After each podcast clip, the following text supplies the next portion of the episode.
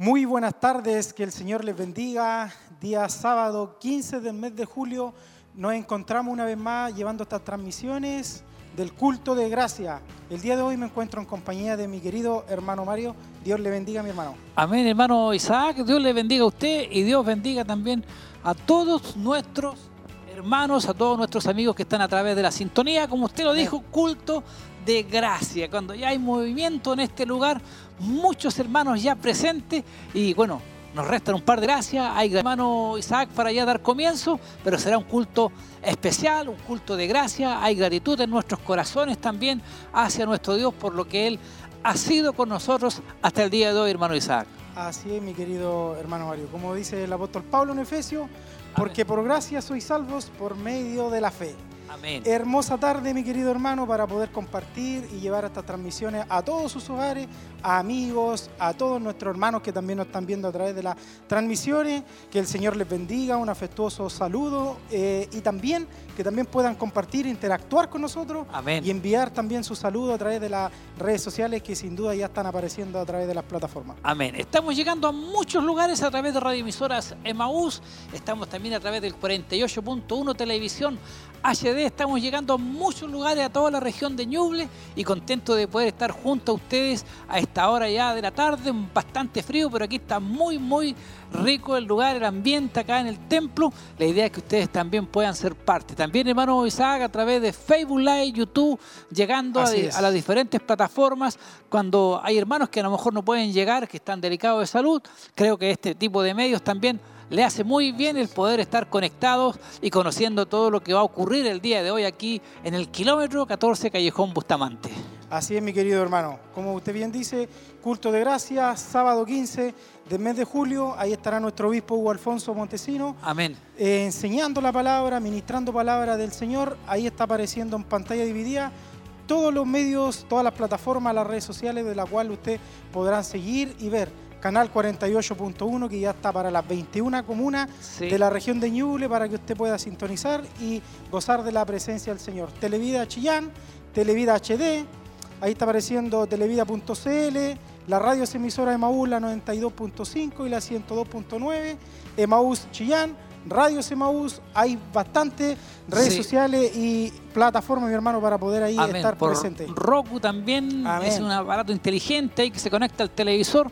Creo que hay muchas formas, hermano Isaac, para poder así poder conectarse y saber lo que está ocurriendo eh, en este lugar, porque estamos tan, estamos tan solo a minutos ya de dar Amén. comienzo a lo que será este culto de gracias, donde tendrá la palabra del Señor el labio de nuestro obispo Hugo Alfonso Montesinos. Así es. Nos encontramos en el Callejón Bustamante, kilómetro 14, en Camino a Pinto. Ahí estamos ubicados en nuestra corporación para que usted pueda congregarse y ser partícipe de esta hermosa invitación de la cual le estamos eh, dando a conocer el día de hoy, para que usted se congregue con su familia, con amigos, para que pueda llegar a este lugar y poder eh, gozarse en la palabra del Señor y también a través de la alabanza. Culto de gracia, sábado 15 de julio. Amén. No nos hemos dado cuenta, hermano Isaac, cómo hemos llegado ya a, a la mitad de este mes de julio, ya eh, más de la mitad del mes. Qué bueno, estamos a, a las puertas ya de dar comienzo a lo que es agosto. Y qué manera de pasar el tiempo rápido. Lo importante así es poder eh, congregarse, ser bendecido, ser instruido por la palabra del Señor. Así es, como usted dice, ya mes de julio 7, ya estamos... Séptimo mes, séptimo imagínese. mes, ya más de la mitad prácticamente del año, pero hasta el día de hoy eh, nuestro Señor ha sido fiel, nuestro Señor siempre nos ha tenido una palabra a través de los labios de nuestro obispo, nos ha confrontado bastante Amén. este último tiempo, pero para el crecimiento, para el bien de nuestras vidas, para el bien de nuestro testimonio y así también nosotros poder transmitir a todos aquellos que no le conocen del Señor. Amén. Y nos vamos muy bendecidos nosotros cuando termina el culto, cada reunión, cada mensaje. Nos vamos muy contentos a nuestros hogares después de haber sido ministrados por la palabra del Señor. Es por eso que le invitamos, aún es tiempo de poder llegar hasta este lugar, kilómetro 14, callejón Bustamante, camino a Pinto. Estamos ubicados, no se queden en su casita. A los que están enfermos, delicados de salud, reciban esta bendición en sus hogares. Así es. Repetimos de nuevo, Televida, canal 48.1, en las redes sociales, en YouTube, en Televida HD y en Facebook Live. Ahí también ustedes pueden enviar sus saludos, ustedes pueden eh, dar los agradecimientos y, y poder invitar a, a los que no están a través de la, de la plataforma, de las redes sociales, para que así también poder conectarse y sabiendo ya que estamos todos en transmisión en vivo y online para todos aquellos que están a través de las pantallas.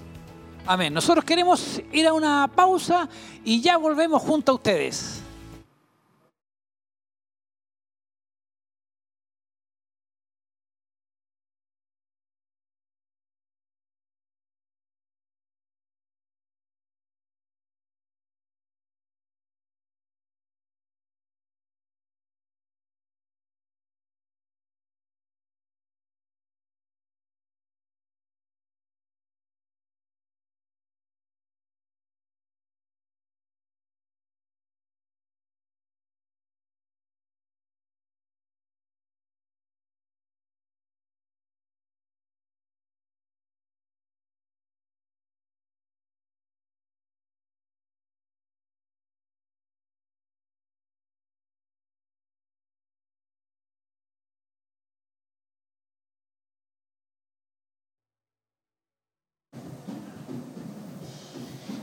Amén. Hemos vuelto de nuevo a través de las transmisiones. Aquí me encuentro ya en la parte baja ya de la, del templo corporativo. Me encuentro en compañía de mi hermana. Mi hermana, Dios le bendiga. ¿Cuál es su nombre? Eh, Dios le bendiga, mi nombre es Bárbara Órdenes. Hermana Bárbara Órdenes. ¿Con quién se encuentra usted el día de hoy? ¿Quién le acompaña? Eh, bueno, en este día eh, tuve que venir con mis hijos por los ensayos que tuvieron hoy día, pero aquí estamos, gracias a Dios, para poder participar junto a mi hermano. Amén, mi hermana Bárbara. Así como usted dice, eh, culto de gracia el día de hoy. ¿Qué expectativa, con qué idea viene el día de hoy a escuchar palabra de nuestro Señor? Eh, bueno, eh, presta a, a que el Señor ministre a, a mi corazón, eh, porque somos, estoy necesitada de su palabra cada día para poder avanzar y, y seguir adelante en los caminos del Señor. Amén, así es, mi querida hermana. Así como usted lo dice, todos venimos a escuchar palabra del Señor y como usted también decía anteriormente, estaba aquí con su hijo, podíamos ver que por el encuentro de niños que se viene próximo, una invitación, algo que usted puede hacerle a todos aquellos papitos que tienen hijos para que se congreguen. Eh, amén. Eh, bueno, eh, yo le, los invito eh, a poder participar en los cultos a todos mis hermanos. eh, eh, bueno, como yo soy de lejos, de Quillón, no es lo mismo siempre estar escuchando a través de la televisión. también es una bendición, pero el estar aquí es un privilegio poder ser parte de estar junto a los hermanos en coinonía y, y uno se va muy bendecido también. Eh, muchas bendiciones para todos, Dios les bendiga mucho. Amén, mi hermana, como usted dice, ¿cuánto tiempo usted lleva ya en el ministerio, mi querida hermana? Eh, llevo 12 años gracias a la misericordia de Dios. Amén. Así es, aquí estoy, me encuentro con mi hermana Bárbara Órdenes. Yo quiero invitarle para que puedan eh, estar ah, atentos a las transmisiones. Ahora vamos a ir a una pausa y volveremos a los estudios.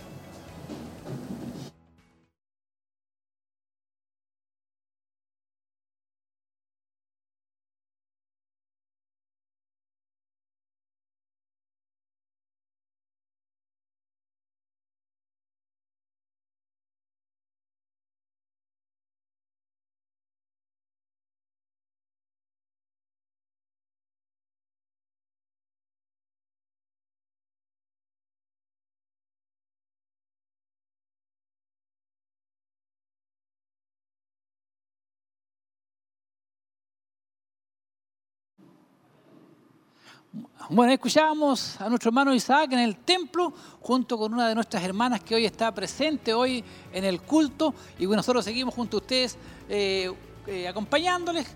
Pronto ya vamos a ir a lo que será este culto especial de gracia acá, donde estará ministrando nuestro obispo Hugo Alfonso Montesinos. Y aprovechar también, hermano Isaac, que se encuentra ya aquí en este lugar, eh, dar a conocer el tema de hoy, que lo tenemos acá, eh, de la serie Mentores y Discípulos, lección número 3, tema Jesús, el mentor modelo 2. ¿Qué le parece, hermano? Amén, mi querido hermano. Como usted dice, la serie Mentores y y Discípulos Como decía anteriormente, nuestro Dios nos ha confrontado bastante este último tiempo, pero para el crecimiento y la vida espiritual de nosotros mismos, mi querido hermano, como usted dice, tema Jesús el mentor, la cita en Juan 15, versículo del 15 al 16. Sábado 15, el día de hoy, esto se estará eh, predicando a través de los labios de nuestro obispo Hugo Alfonso Montesinos. Amén, el sábado 8, el sábado anterior, también estuvimos con la misma serie, Jesús el mentor modelo 1. Se encontraba en la cita en Marcos, en el capítulo 6, versículos 7, 12, 13 y 30. Amén, así es. Saludamos también, hermano Isaac, a todo el equipo de hermanos que hacen posible esta transmisión ahí. Nuestro hermano Mike, nuestro hermano, eh, nuestro hermano, se me escapa algún nombre, Luis. Luis. Luis Nostroza. Y muchos hermanos también que hacen posible. Nuestro hermano Ezequiel, Ezequiel también Martínez. está ahí, Ezequiel Martínez, nuestra hermana eh, Sarita de Jesús y todo el equipo técnico de hermanos que hace posible estas transmisiones. Seguimos junto a ustedes, no se aparten, tenemos bastante que conversar, bastante que mostrar y queremos que ustedes no se aparten de la sintonía, háganos llegar sus saludos. Estamos aquí muy atentos nosotros a todo lo que estaremos viviendo como pueblo del Señor. Esa es la invitación, ya dijimos el tema y queremos que ustedes también sean parte de toda esta bendición. Yo también voy a aprovechar los micrófonos y los momentos también para poder conversar ahí con nuestra, nuestra hermana Marlene. ¿Cómo está mi hermana Marlene en esta tarde? Dios le bendiga. Bendición, hermano Mario. Bien, gracias al Señor. Amén. Bueno, aprovechamos los minutos. Sabemos que el 22 eh, de julio hay algo especial acá. Eh, se entrevistaron también la semana pasada y me gustaría también preguntarle, por ejemplo, cómo va ya el ambiente, cómo se está preparando todo esto para ya que estamos cada día más cerca. Sí, así se siente igual cada día más cerca. Eh, bien, gracias al Señor, ya mm, en tierra derecha, como se llama, o se dice, eh, para el Congreso de Jóvenes. Eh, gracias a Dios bien, viendo todos los detalles eh, para que ese día todo es- funcione bien y, sea un hermoso momento para los jóvenes. Amén. Las inscripciones de hermanos, eh, ¿cómo ha ido va? avanzando? Hasta el momento hay 91 inscritos, así que esperamos de ahí subir mucho más de aquí al día. ¿Los hermanos son solamente nuestra corporación, hermana Marlene? Cuéntenos usted o también vienen de otros lugares. Bueno, hasta el momento eh, la mayoría de las inscripciones son de acá de la iglesia, junto también con los locales que eh, vienen cinco, cuatro hermanos jóvenes de, de cada local. Y eh, esperamos que, no tenemos confirmación eh, oficial, por decirlo así, de, de jóvenes que vengan de otras congregaciones, pero esperamos que ese día igual lleguen. Hermana Marlene, con respecto a los expositores, ¿están confirmados ya? ¿Y quiénes serán los que estarán predicando el mensaje? Bueno, hasta el momento sí ellos vienen, son pasto- dos pastores de la región del Biobío y, eh, y por la noche va a estar ministrando nuestro obispo, pero sí, hasta el momento están confirmados. La, la hora de inicio, hermana Marlene, es a las 14 horas, ¿me confirma usted? Sí, a las 14 horas comienza el evento. eh, durante la tarde hay dos temas eh, y luego hay una hay un pequeño break y de ahí eh, siguen el culto de la noche con la última administración que es del obispo. A ver, me imagino que ellos tendrán ahí su, una pequeña merienda, los jóvenes aquí, para ya que van a estar todo el día.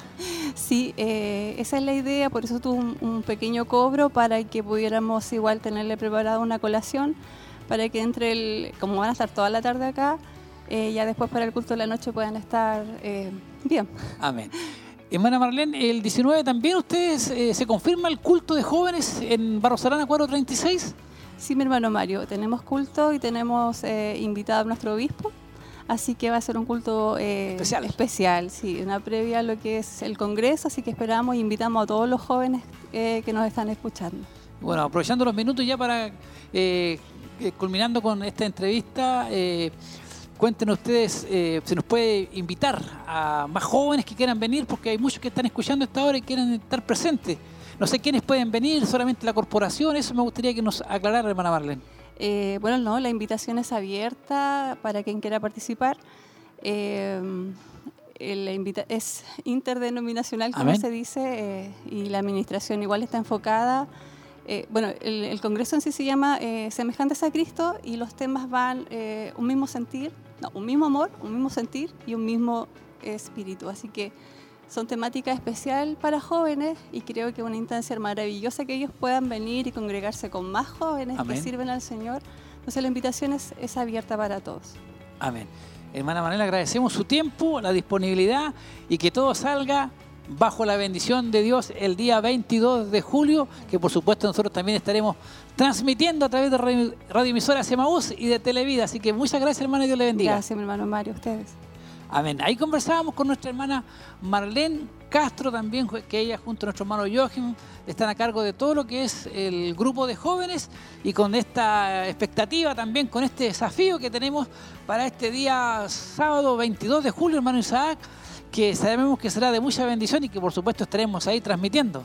Así es, mi hermano. Ahí está apareciendo en pantalla dividida tres grandes expositores, el pastor Ronald Estuardo, nuestro pastor Fabián Baeza y nuestro obispo Hugo Alfonso Montesino ministrando palabra del Señor enfocado en los jóvenes, como está diciendo ahí, semejantes a Cristo. Amén. Desde las 14 horas entonces, el sábado 22 de julio, también los jóvenes se reúnen el 19 de julio, ahí en Barros Aranas 436, estará nuestro obispo Hugo Alfonso Montesinos. Se nos había escapado el saludo a nuestra hermana Andrea Marabolí, quien está ahí Amén. también encargada de piso, ayudándonos a que podamos salir, pero de la mejor manera llegar a sus hogares. Amén. Hermano Mario, quiero darme la licencia de irme allí a los saludos en Facebook Live. Nuestro hermano Álvar Urra, saludo a todos. Amén. Bendiciones del Señor. Mi hermano Pedro Labrín Maldonado. Bendiciones hermanos, que el Señor les bendiga y sea de bendición este culto para todos. Desde el sector de Niblinto, camino ahí a cinco minutos de Amén. Coihueco. Vaya su Amén. saludo para a usted, Sí. mi hermano. A nuestro hermano César Montesinos, que también Amén. estuve conversando con él en la semana, siempre está conectado cuando no deja saludos, no es porque no esté viendo, Amén. pero sabemos que él a veces dice, no quiero dejar tantos saludos, dirán, pero él está ahí, nuestro hermano César, Dios le bendiga en su salud y que sea bendecido también a través de todas estas transmisiones que estamos haciendo y llegando a muchos lugares, a muchas partes, hermano Isaac, donde también la bendición alcanza a través de lo que es redes sociales, a través de internet. Estamos llegando a muchos lugares, mi hermano. Así es, mi hermano. Como usted dice, llegando a muchos lugares, ¿cuál el, el objetivo y el principal punto de llevar estas transmisiones? De poder llegar a los lugares donde quizás la- alguna persona no puede venir por diferente tipo de situación que está pasando, pero aquí está la, la plataforma, aquí están las redes sociales, llevando esto en vivo a sus hogares, el lugar que se encuentren, en la radio, como, como decíamos anteriormente, sintonizar la 92.5 y la 102.9. Ahí está eh, la palabra del Señor también, mi querido hermano. Amén. Ahí tenemos a nuestro hermano Alejandro Rosales en la coordinación el día de hoy. En cualquier momento también ya compartimos con ustedes todo esto hermoso que Dios nos tiene preparado para el día de hoy. No se aparten de la sintonía, sea bendecido, déjenos sus, sus saludos, peticiones de oración, todo, porque al final vamos a estar leyendo todo lo que llega hasta las diferentes plataformas, estará orando también por todo. ¿Queremos ir al templo, hermano? Lo invito. Amén. Vamos al templo. Y hacer todo lo que Él quiera hacer. Así que le pido, mis hermanos, que me acompañen en una oración. Padre amado, Dios Todopoderoso, te damos gracias, Señor, en esta hora, en este momento, por tu gran amor y por tu gran misericordia. Te damos gracias, Señor, por haber permitido que podamos llegar una vez más a este lugar. Sabemos, Señor, que sin ti no somos nada. Y si estamos en este lugar es porque usted lo ha preparado todo. Antes, Señor, que nosotros naciéramos, antes, Señor, que usted formase todo lo que ha creado en su creación, usted ya tenía este día preparado para cada uno de nosotros de estar en este lugar. Te pedimos, Señor Jesús, que a través de tu Espíritu Santo puedas tomar el dominio y el control que todos mis hermanos, Señor, que vienen en camino, Señor, que tú puedas guardar y proteger, que puedan llegar sin ningún problema y dificultad a este lugar, a alabarte y adorarte y a bendecir tu nombre y alimentarse de tu palabra. Señor Jesús, te pedimos también una bendición para todos aquellos, Señor, que nos acompañan a través de la televisión 48.1, a través de la radio y a través de las distintas plataformas, Señor. Te pedimos, Señor, que tú tomes el dominio y control de todo lo que va a suceder en este lugar, desde el portero hasta el grupo Renuevo, Señor, que tiene la misión, Señor, de llevar alabanza, Señor. Te pedimos, Padre, esta oración y lo hacemos en el nombre de tu Hijo amado, que es nuestro Señor Jesucristo. Amén y amén. Demos un gloria a Dios, gloria a Dios, gloria a Dios, gloria a Dios para siempre. Dejamos al grupo Renuevo.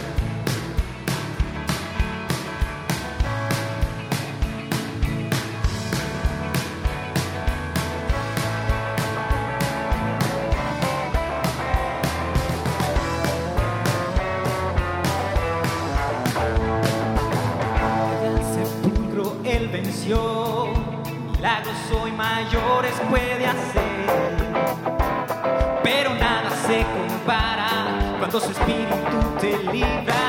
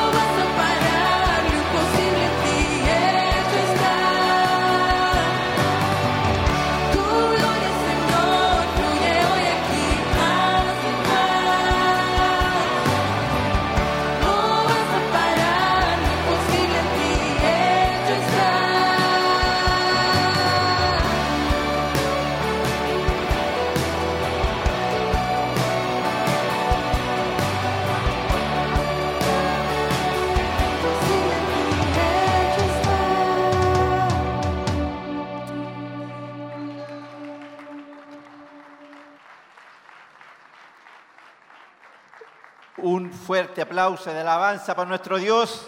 Un fuerte aplauso porque Él se merece todo. Él se merece la honra, la gloria y la alabanza. Así que démosle un fuerte aplauso, mis hermanos, un fuerte aplauso, porque venimos a adorar a un Dios vivo, a un Dios real. Bendito es su nombre, Señor. Por favor, tomen asiento, mis hermanos. Qué maravilloso estar en este lugar. Hemos tenido semanas difíciles, pero hemos visto la mano de Dios en cada uno de nosotros. Quizás ha tenido dificultades, una dolencia, una, una enfermedad, pero hemos visto la mano de Dios. Hemos visto que Dios es un Dios real y un Dios vivo. Y como dijo Él, estaré hasta el fin. Y el que lo cree es maravilloso. Así que mis hermanos, qué lindo y maravilloso estar en este lugar. Ahora vamos a leer una porción de su palabra. Bendito es su nombre, Señor.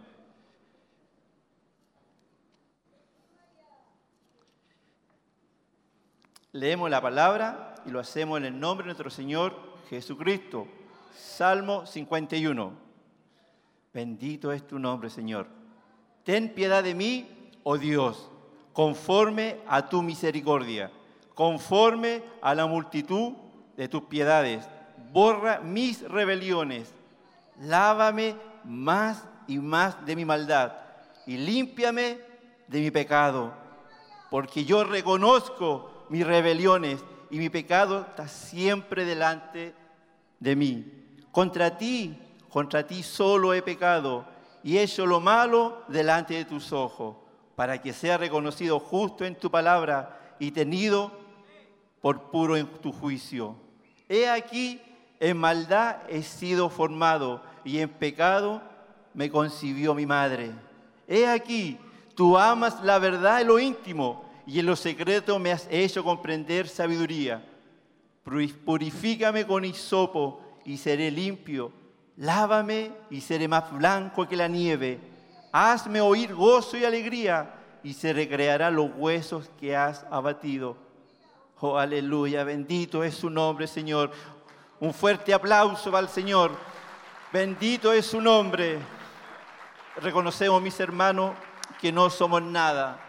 Que si en esta hora estamos en este lugar, ha sido por la misericordia de nuestro Dios, por su amor y por su gracia. Sin merecerlo, estamos en el mejor lugar.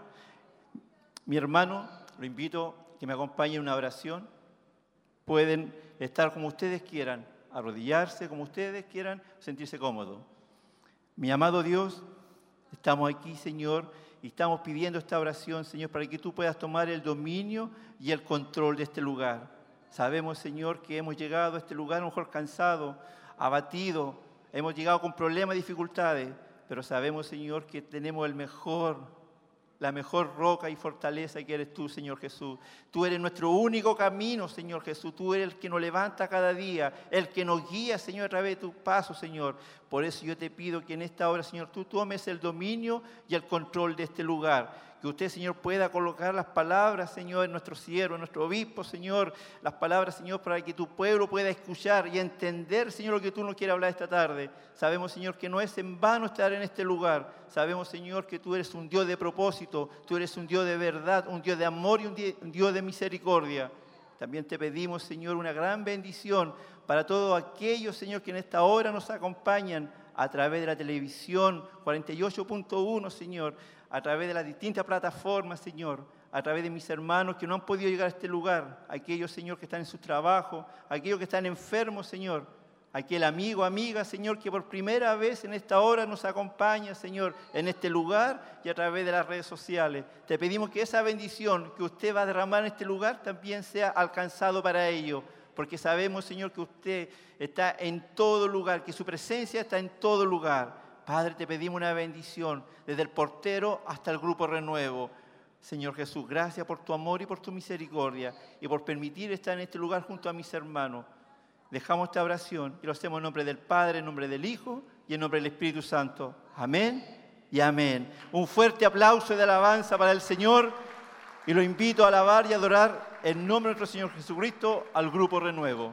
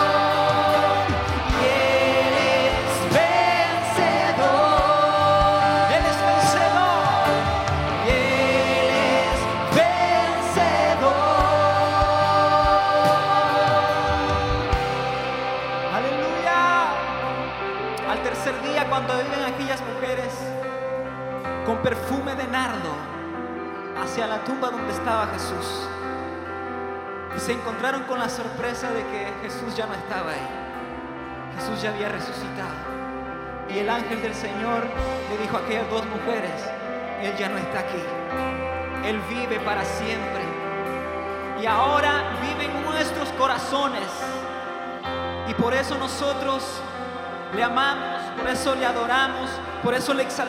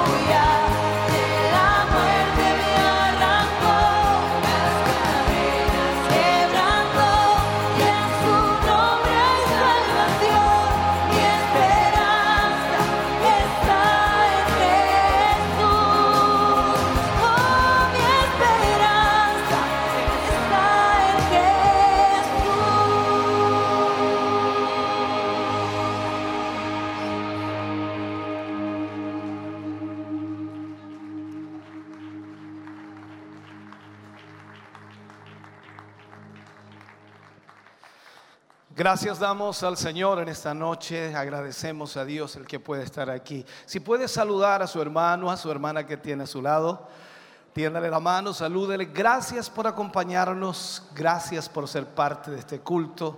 Nos alegra mucho tenerles acá y poder compartir juntos, adorando, exaltando el nombre del Señor. Sean bienvenidos en esta noche. Bendito Dios. Puede sentarse, Dios le bendiga. Muy contentos de poder estar juntos hoy. Una noche un poco fría afuera, al menos aquí está bien temperado. Pero sin duda esperamos ya que el invierno empiece a pasar, aunque comenzó recién, ¿no? Para nosotros es bien especial porque septiembre llega con, con la primavera, pero en agosto siempre tenemos un clima un poco más, mm, más variable, ¿no? Así que para nosotros ya comienza a irse en agosto el, invierno. Esperemos en el Señor que todo vaya bien y que Dios permita que sea como Él quiere, ¿no? Contentos también de ya tener la primera semana con la televisión ya funcionando las 24 horas del día. Estamos ahí en todas las pruebas necesarias para ir viendo y corrigiendo algunas eh, situaciones, pero está la transmisión las 24 horas del día. Así que usted puede ya sintonizar el canal eh, en el 48.1 eh, a través de un televisor que tenga TVD con una antena de aire o una antena interna dependiendo del lugar donde esté. Nos han notificado de lugares como Quinquegua, también por allá por San Carlos, nos han notificado por allí por Ningüe, nos han notificado de San Nicolás, nos han notificado también de Bulnes, eh, ciertas notificaciones que nos han llegado y que por supuesto nos hacen ver que el canal está viéndose por allí por Pinto también. Coihueco, otras personas que lo están sintonizando. Por lo tanto, hay varios lugares que ya están tomando y recepcionando la señal. Eso significa que hay un radio bastante grande de cobertura y esperamos que muchos más puedan ir recepcionando la señal del canal. Gracias damos a Dios por ello. Agradecemos a quienes eh, en esta hora están conectados a través del canal, a través de las diferentes redes sociales y plataformas virtuales, también a través de la radio. Gracias a todos nuestros hermanos y hermanas que están junto a nosotros en esta noche. Vamos a hacer el servicio de ofrendas y vamos a poner la mesita aquí adelante. Y de esta manera entonces vamos a ofrendar para la obra del Señor. Usted entregará de, acuerdo a lo que Dios le ha bendecido, de acuerdo a lo que Dios le ha dado, y de esa manera la obra de Dios sigue avanzando, sigue proyectándose en el plan y propósito de Dios. La escritura dice que Él ama al dador alegre, de con alegría, de con gozo para la obra de Dios. Canta el grupo Renuevo al Señor y usted trae su mejor ofrenda.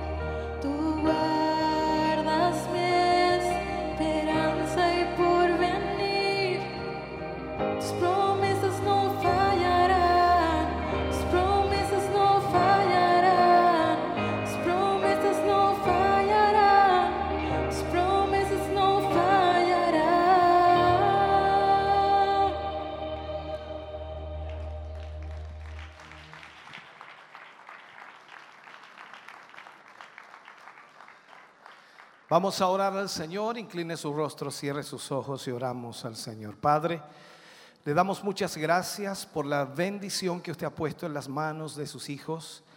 Gracias por bendecir sus hogares y familias, por prosperarles, por suplirles todas las necesidades, Señor. Gracias porque su mano siempre está en favor de su pueblo.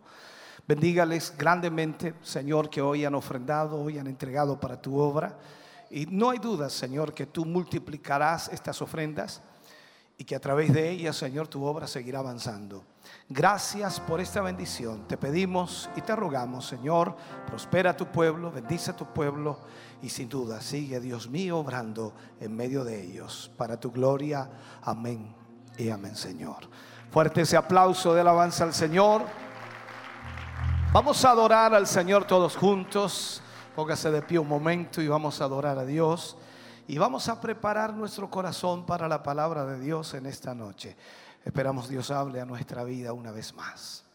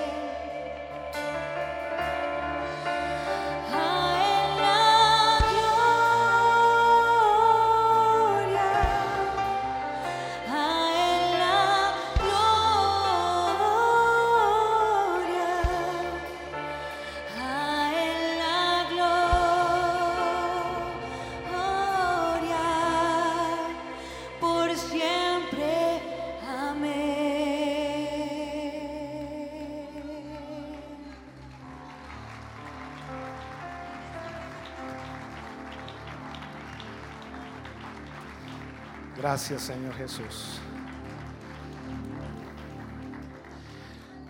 Vamos a ir a la palabra de Dios en esta noche. Libro de Juan, capítulo 15, versículo 15 y 16. San Juan capítulo 15, versículo 15 y 16.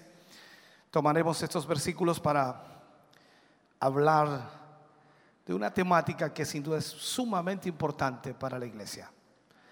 Juan capítulo 15, versículo 15 y 16, leemos la palabra del Señor.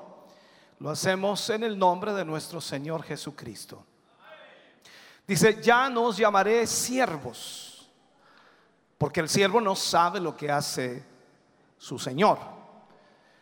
Pero os he llamado amigos, porque todas las cosas que oí de mi Padre os las he dado a conocer.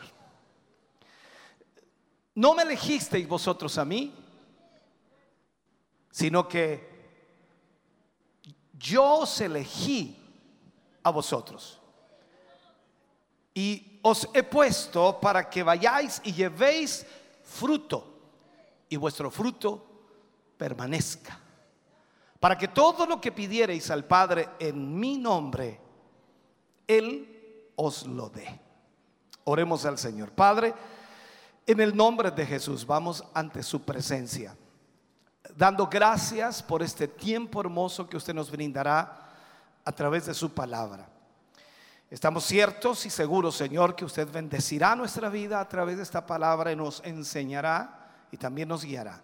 Le pedimos, obre poderosamente, Señor, y derrame su bendición hoy de acuerdo a su voluntad y de acuerdo a su propósito. Lo pedimos y lo rogamos en el nombre de Jesús. Amén y amén, Señor. Fuerte ese aplauso de alabanza al Señor.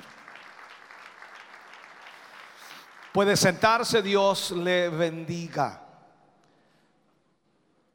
Vamos hoy a hablar de Jesús el mentor como modelo en la segunda parte. Recuerden que la semana pasada estuvimos hablando de ello y tocamos algunos tópicos importantes de la vida y ministerio de Jesús. Hoy seguiremos en ese mismo enfoque. Estamos en la serie Mentores y Discípulos. Esta vendría a ser la tercera lección de esta serie. Cada tema en sí es separado, pero estamos dentro de esta serie. En la lección pasada analizamos que el discipulado de Jesús fue intencional. O sea, él se preocupó constantemente de preparar el liderazgo de la iglesia para que en el futuro, por supuesto, pudieran ellos también entrenar a otros o preparar a otros. O sea, ese fue el entrenamiento que Jesús le dio a sus discípulos. Hoy vemos que el llamado no solo fue intencional, sino que cuando nos adentramos un poco más en el ministerio de Jesús y comenzamos a estudiar acerca de él, nos damos cuenta además de su método de entrenamiento y también, por supuesto, de la intensidad relacional que tenía con sus discípulos. O sea, por medio de las relaciones, Jesús va desarrollando el carácter de sus futuros líderes a través de esa relación que tenía con ellos. Ahora entendemos entonces por qué nuestro Señor Jesús estuvo con ellos tres años y medio. Ahora, el contenido de su entrenamiento fue intencional, pero también intelectual. A través del el intelecto, Jesús impartió conocimiento, impartió sabiduría y comenzó a darles entonces todo lo que necesitaban de lo alto, incrementando, por supuesto, su entendimiento. Ellos comenzaron a entender las cosas. No hay duda de que ellos sabían muchas cosas, pero quizás no las entendían correctamente. Y Jesús fue abriendo su entendimiento para que ellos pudieran entender lo que ya conocían y también lo que Jesús les enseñaba. Las habilidades que el Señor Jesús comunicó eran extremadamente prácticas. O sea, cualquier persona las puede utilizar, cualquier persona las puede usar, porque son prácticas. Y a través del involucrarse y lo que él trataba de impartirles a ellos es como decir nosotros, mira y ejecútalo. O mira y haz, mira y realízalo. Jesús de esa manera cultivó líderes competentes.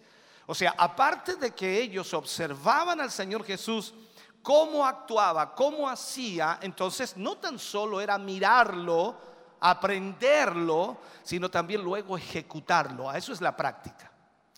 Mediante las relaciones que Jesús alcanzó con los discípulos, Él comenzó a tratar en sus corazones y también de esa manera entonces comenzó a mentorearlos, a liderarlos, a enfocarlos, a guiarlos por medio de la instrucción. Eso es lo que Jesús hizo. Él fue entonces formando las mentes de los discípulos mediante las experiencias. De esa forma, ellos comenzaron a entender y a comprender lo que debían hacer. Comenzó Dios entonces también a utilizar las habilidades que ellos tenían, esas habilidades que fueron siendo dotadas a través del conocimiento y la capacidad que fue naciendo en ellos. Veamos por un momento lo que es el entrenamiento relacional, hablando de la relación que Jesús tuvo con los discípulos. Jesús fue intensamente relacional. Eso quiere decir entonces que Jesús se preocupó de llegar al corazón de los discípulos. Trató con sus enseñanzas de formar el carácter de cada uno de ellos a través de la enseñanza. O sea, el maestro, ¿qué es lo que hace? Los llamó para que estuviesen con él, para que anduviesen con él. Nosotros lo vemos eso en los cuatro evangelios, en donde vemos que por tres años y medio los discípulos abandonaron absolutamente todo para ser sus discípulos. para estar con Él durante el día y la noche. Las 24 horas del día caminaban con Jesús. Donde Jesús iba, ellos iban con Él. Entonces, el maestro los llama para que estén con Él. El contacto que Él tuvo causó un impacto tremendo en las vidas de estos discípulos. Estrechó ese lazo, estrechó ese contacto y por supuesto fue cada vez más impactante para la vida de ellos. Los cambios de vida que ocurren a través de las relaciones es sumamente interesante. El desarrollo ocurre mediante la conexión del mentor con su discípulo. Ahí es donde se desarrolla el discípulo. No puede haber un desarrollo a distancia. No puede haber un desarrollo solamente escuchando de vez en cuando al predicador. Se necesita más relación para poder entonces entender y comprender. Las buenas relaciones espirituales en su gran mayoría terminan con un buen discípulo. O sea, una persona que imita, que hace, que ejecuta y que realiza lo que aprendió de su maestro. Las relaciones significativas se cultivan.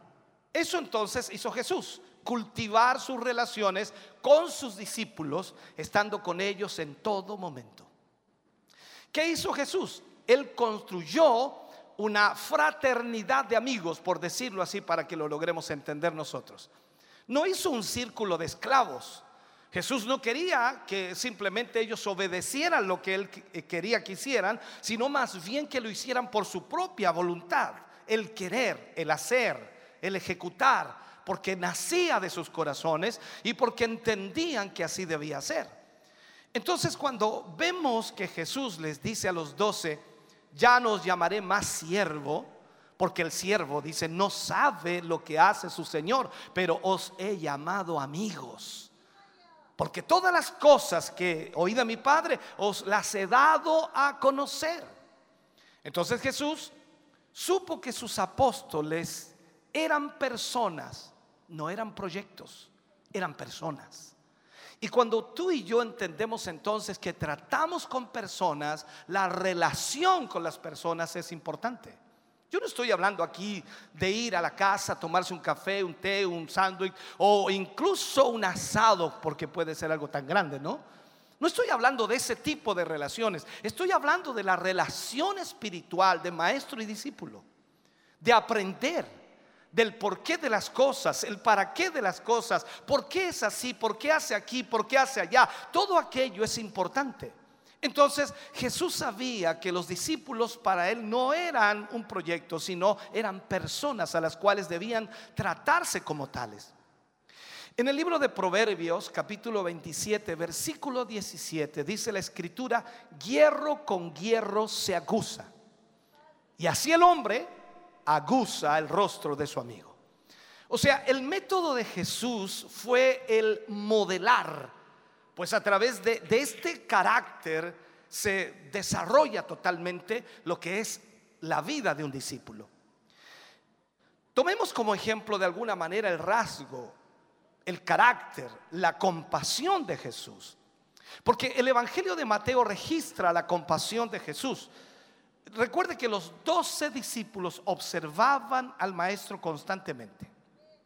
Y Mateo, que era uno de los doce, viene y registra en el libro de Mateo la compasión de su maestro. Poco después, poco después, Jesús recibió la noticia que Juan había sido decapitado en la historia bíblica. Juan había sido decapitado en la cárcel por Herodes y una vez más los discípulos comprobaron entonces la compasión de Jesús. Porque, ¿qué hizo Jesús allí? Vamos al libro de Mateo capítulo 14, versículo 13 y 14, dice, oyéndolo Jesús, se apartó de allí en una barca a un lugar desierto y apartado. Y cuando la gente, por supuesto, oyó, le siguió a pie desde las ciudades. Miremos esto. Salió Jesús de allí. Y cuando sale Jesús en el siguiente versículo dice, y vio una gran multitud y tuvo compasión de ellos y sanó a los que de ellos estaban enfermos. O sea, si usted y yo estuviéramos buscando apartarnos para estar a solas en un momento de tristeza y de dolor, ¿Cómo responderíamos, lo digo así, cómo responderíamos a una multitud de personas procurando nuestra atención? ¿Qué haría usted? Probablemente les diríamos, oiga, déjenme en paz, déjenme tranquilo, déjenme solo. ¿No ven que necesito llorar por un momento? ¿No ven que estoy pasando un momento difícil? Allí los discípulos observaron al Señor Jesús respondiendo con compasión a la multitud. Entonces la Biblia marca esto y pese a que Jesús estaba triste por la muerte de su amigo, y más que amigo, era su pariente, era su primo, viene a ser así en ese sentido, entonces las personas se acercaban y seguían trayendo consigo a cojos, a ciegos, a mudos, a mancos y otros muchos enfermos, y Jesús los sanaba a todos. O sea, en cada momento el maestro enseñaba la compasión a sus discípulos en su actuar en su forma de vida, en su ministerio. Cuando vamos al libro de Mateo, seguimos en ello, capítulo 15, versículo 32 al 39. Mire lo que sucede aquí. Y Jesús llamando a sus discípulos dijo, tengo compasión de la gente porque ya hace tres días que están conmigo y no tienen que comer y enviarlos en ayunas, no quiero, no sea que se desmayen en el camino. Entonces sus discípulos le dijeron, ¿de dónde tenemos nosotros tantos panes aquí en el desierto para saciar a una multitud tan grande? Jesús les dijo, ¿cuántos panes tenéis? Y ellos dijeron siete y unos pocos pececillos. Y mandó a la multitud que se recostase en tierra y tomando los siete panes y los peces, dio gracias, los partió y dio a sus discípulos y los discípulos a la multitud. Y comieron todos y se saciaron y recogieron lo que sobró de los pedazos, siete canastas llenas. Y eran los que habían comido cuatro mil hombres sin contar mujeres y niños. Entonces, despedida la gente, entró en la barca y vino a la región de Magdala. Allí vemos entonces la la gran compasión que Jesús tenía por las multitudes, por la gente. Esta combinación de compasión y poder era extraordinario. Y allí ellos, los discípulos que observaban, tenían que aprender de aquello. Entonces, todos estos ejemplos, todos, todos los ejemplos que aparecen de Jesús, de compasión, del Maestro allí presente, aclaran profundamente en la vida de su círculo más cercano, de los discípulos, aclaran totalmente lo que ellos tenían que hacer. Esto lo comprobamos, por supuesto, en la palabra de Dios, cuando leemos que Pedro, antes de conocer a Jesús, no era muy reconocido por su naturaleza compasiva. Pedro no era muy compasivo, pero después que Pedro conoció a Jesús, después que Jesús o que Pedro estuvo con Jesús tres años y medio, después que Pedro le vio ascender al cielo y que después que Pedro fue lleno del Espíritu Santo, él escribe en la carta de Pedro, primera de Pedro 3, 8 y 9. Mire lo que escribe. Dice, finalmente, sed todos de un mismo sentir, compasivos amándos fraternalmente, misericordiosos, amigables, por, dice, no devolviendo mal por, por mal, ni maldición por maldición, sino por el contrario, bendiciendo, sabiendo que fuisteis llamados para, eh, para que heredaseis bendición. O sea, aquí vemos entonces a Pedro escribiendo de esta manera, hablando de lo que había visto en Jesús. El aprendiz de Jesús ahora tiene compasión. Entonces la pregunta aquí es, ¿qué han aprendido sus hermanos de su liderazgo? ¿Qué han aprendido los hermanos de nuestro liderazgo? Esto es lo que nosotros debemos preguntarnos constantemente. Debemos darnos el tiempo de traspasar todo aquello que hemos aprendido, de entregar todo aquello que hemos aprendido a aquellos que nos siguen detrás de nosotros. Entonces, hay una sola excepción a esta regla, solo una. A veces es necesario estar a solas en oración. Eh, Jesús nos dio su ejemplo y es una gran verdad. Él necesitaba estar eh, solo para orar. A menudo los apóstoles lo veían orando Ahora, en una de esas ocasiones, ellos estaban tan intrigados que cuando Jesús terminó de orar, uno de ellos se acerca, un discípulo, y le dice, Señor, enséñanos a orar. Ahora veamos esto. La pregunta que debemos hacernos, ¿los discípulos no sabían orar? O más allá, ¿los discípulos no sabían cómo orar? Es como preguntarle a algunos de ustedes, ¿ustedes saben orar? Claro que sí. Ahora, ¿oran en la forma correcta? Ahí entraríamos ya en un dilema. Pero no significa esto que los discípulos no supieran orar. Sería muy sospechoso que ellos no supieran orar siendo discípulos. Seguro, seguro que va más allá de eso. Ellos habían escuchado las oraciones en sus casas desde pequeños, eran judíos. Habían sido testigos de las oraciones en las sinagogas. Habían visto a los fariseos orar en cada esquina de, de- de- las calles. O sea, ellos sabían lo que era la oración porque habían estado inmiscuidos de alguna u otra manera eh, en la oración por muchos años. Entonces, ¿por qué pedían que Jesús les enseñara a orar? Porque cuando observaban que Jesús oraba, sus oraciones eran diferentes. O sea, la oración de Jesús era diferente. Notaron algo especial en las oraciones de su maestro. Por, por eso entonces viene su pedido y le dicen al Señor, Señor, enséñanos a orar así como tú oras. Enséñanos a orar como tú lo haces. Podría agregar yo esa frase. Entonces, ¿fue acaso que sus oraciones eran más íntimas, más urgentes, más personales, más como un diálogo con Dios? Entonces Jesús viene y les responde a ellos y les dice, pues ustedes orarán así. Y él comienza allí diciéndole, Padre nuestro, que estás en los cielos. Y aquí cambia todo, hermano. O sea, era radicalmente diferente a todas las oraciones que ellos habían oído en toda su vida. Porque toda la gente oraba de una forma totalmente diferente. ¿Por qué? Porque ahora Jesús les está enseñando a dirigirse a Jehová como Padre.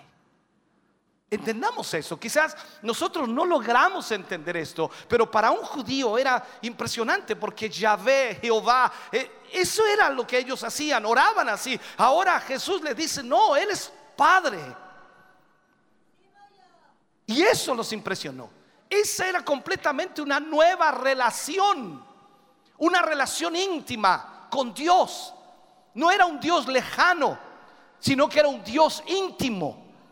Y la oración entonces sonaba totalmente diferente para ellos porque provocaba una relación.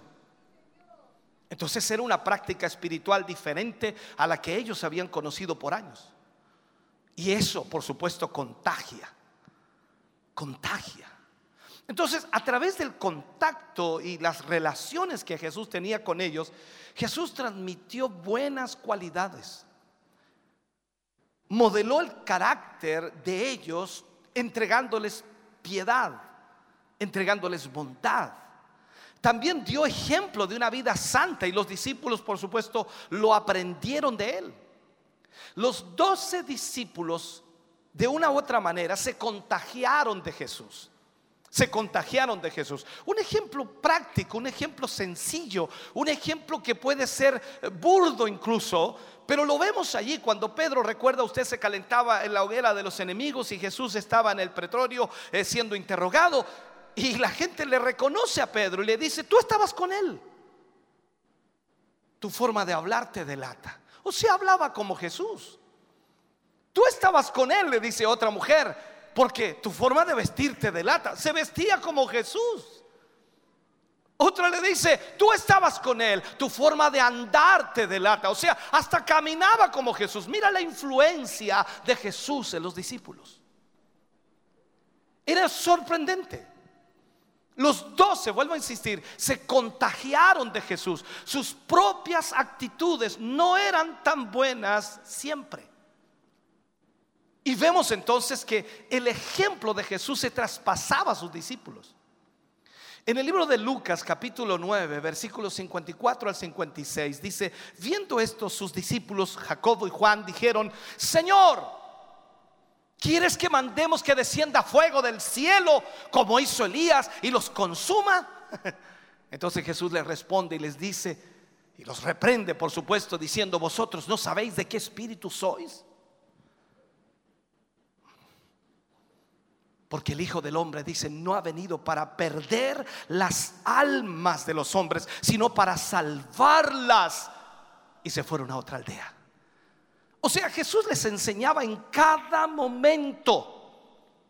Veamos el libro de Mateo capítulo 19, versículo 13 y 14.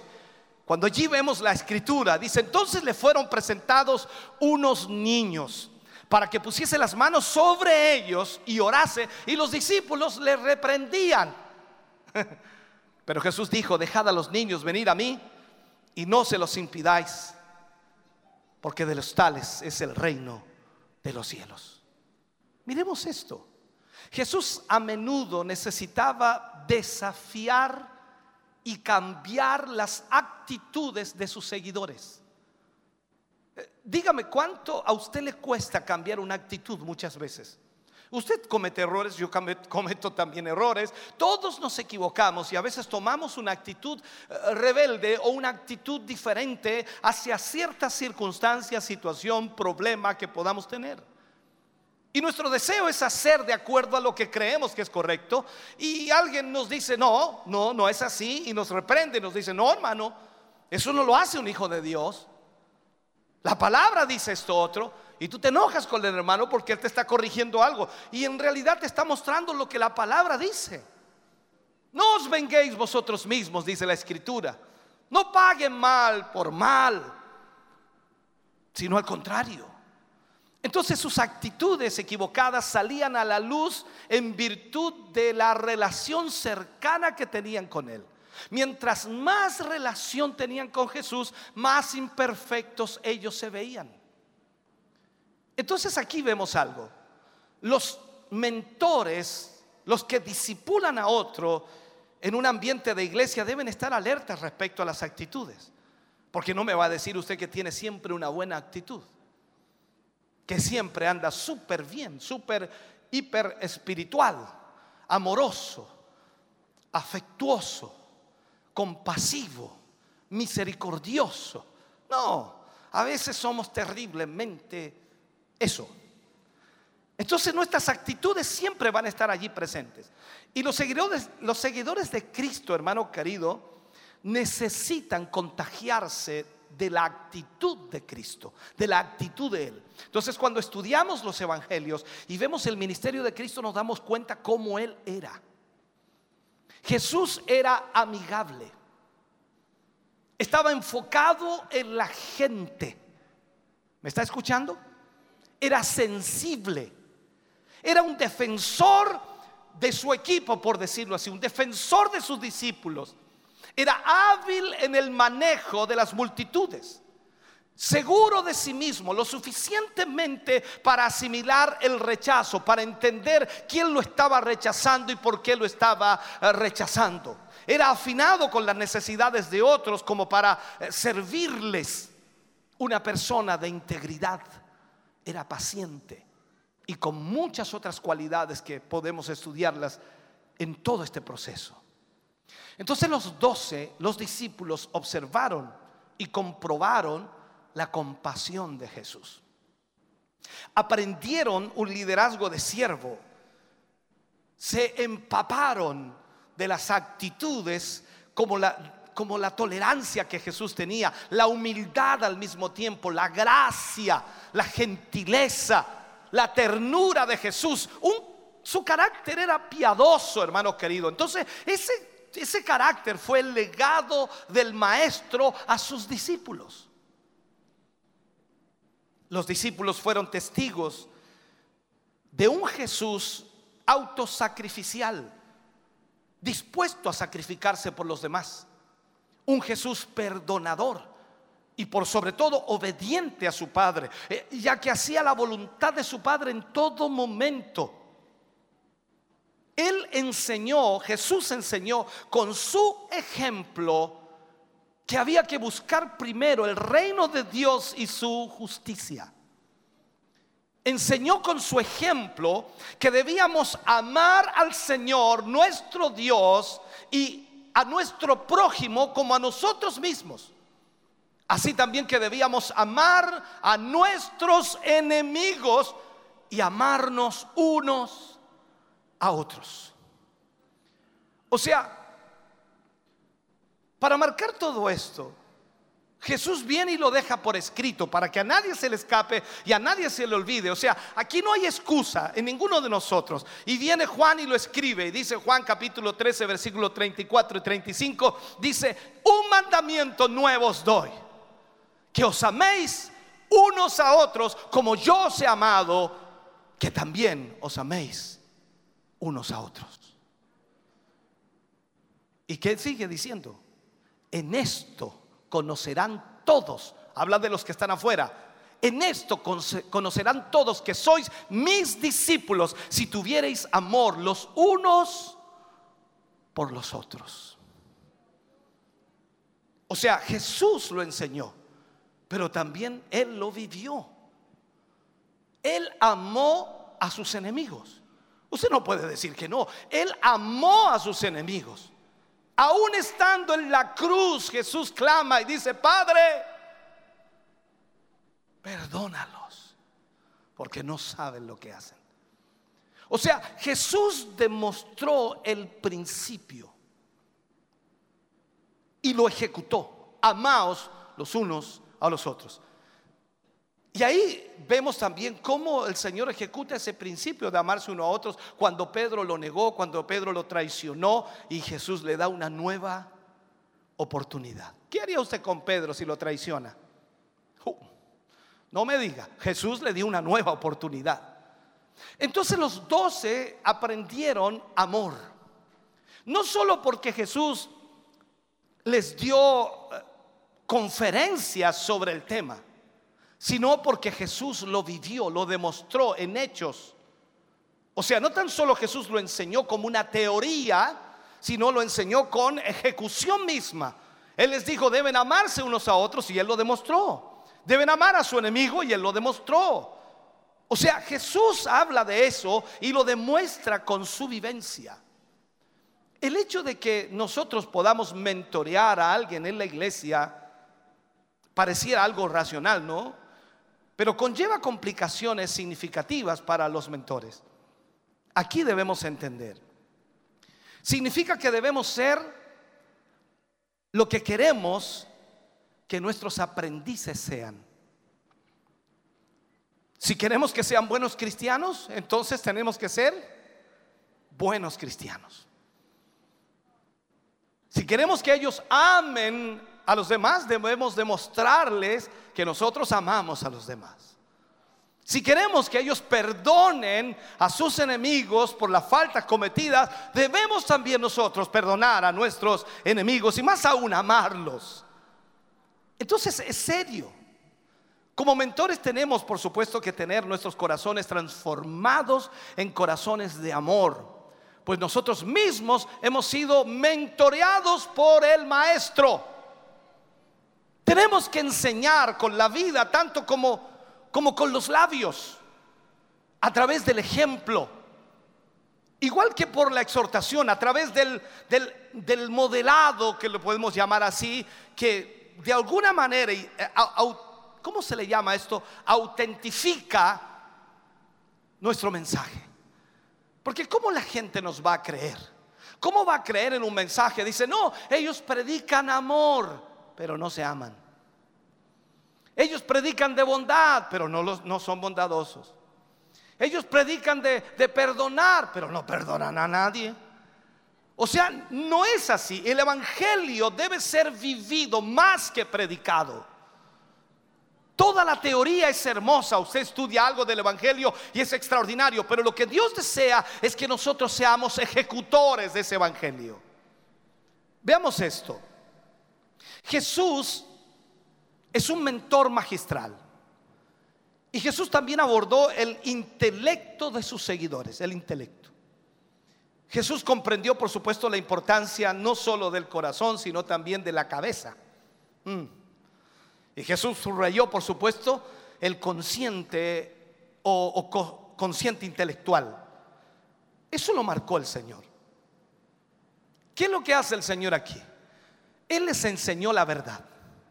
Cuando vamos al libro de Juan capítulo 8, versículos 31 y 32, dijo, dijo entonces Jesús a los judíos que habían creído en él, si vosotros permanecéis en mi palabra, seréis verdaderamente mis discípulos. ¿Y qué les dice? Y conoceréis la verdad y la verdad os hará libres. O sea, mentorear también es un asunto de la mente.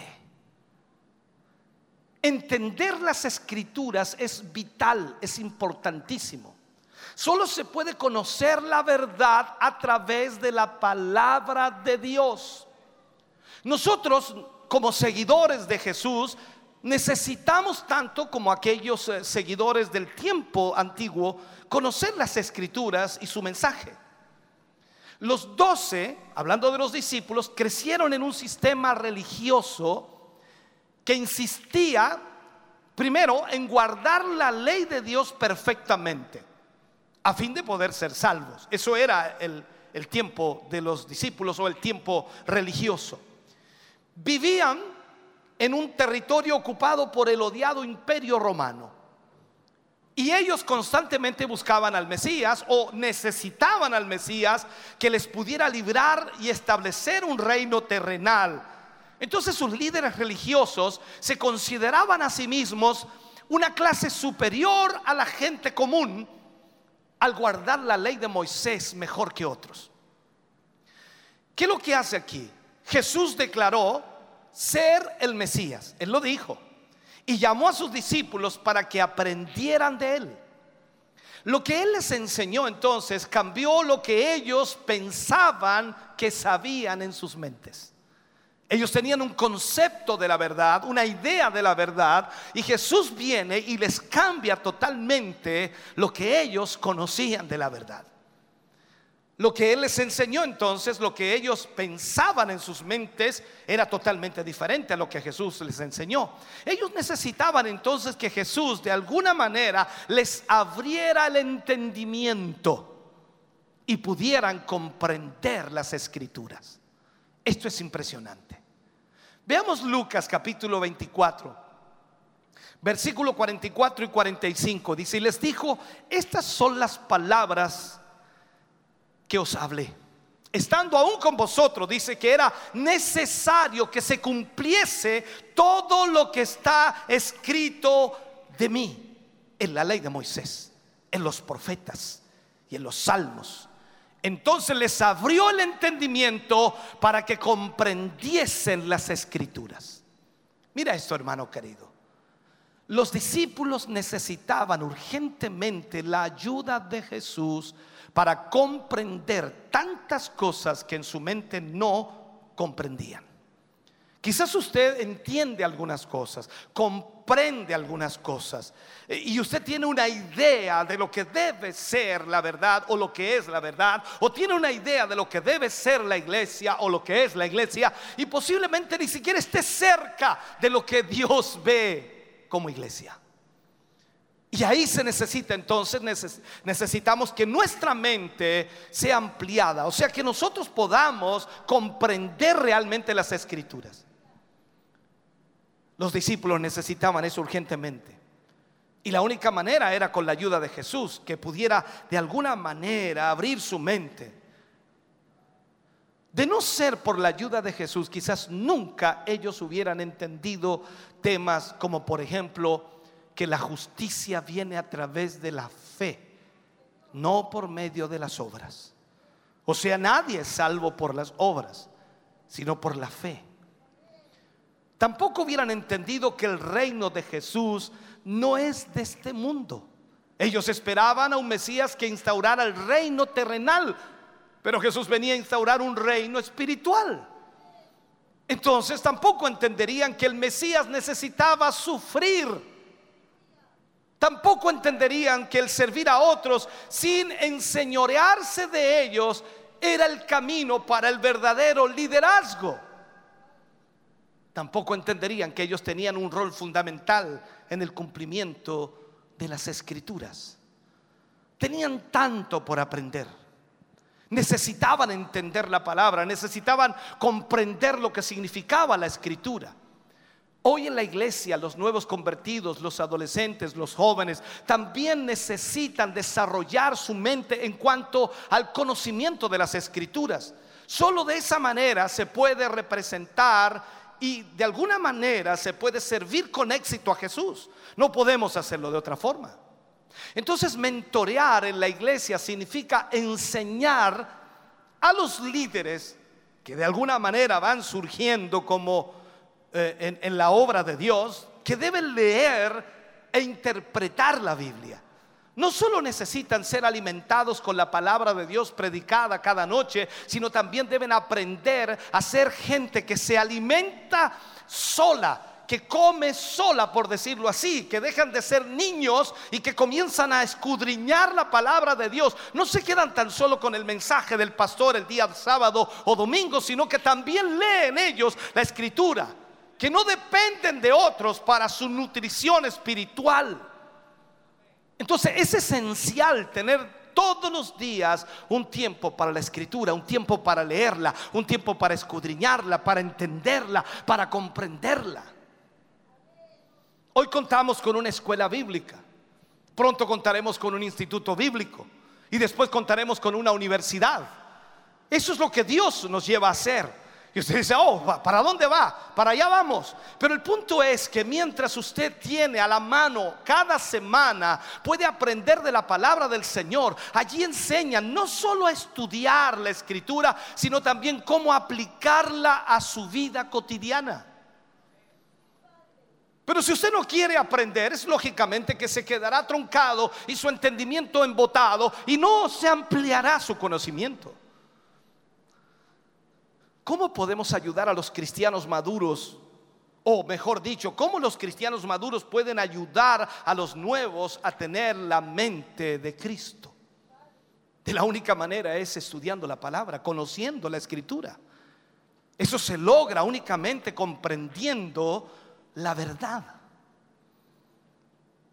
Hoy día el padre de las mentiras, Satanás el diablo, ha introducido el pecado a través de la mentira. La verdad eh, siempre ha sido un problema.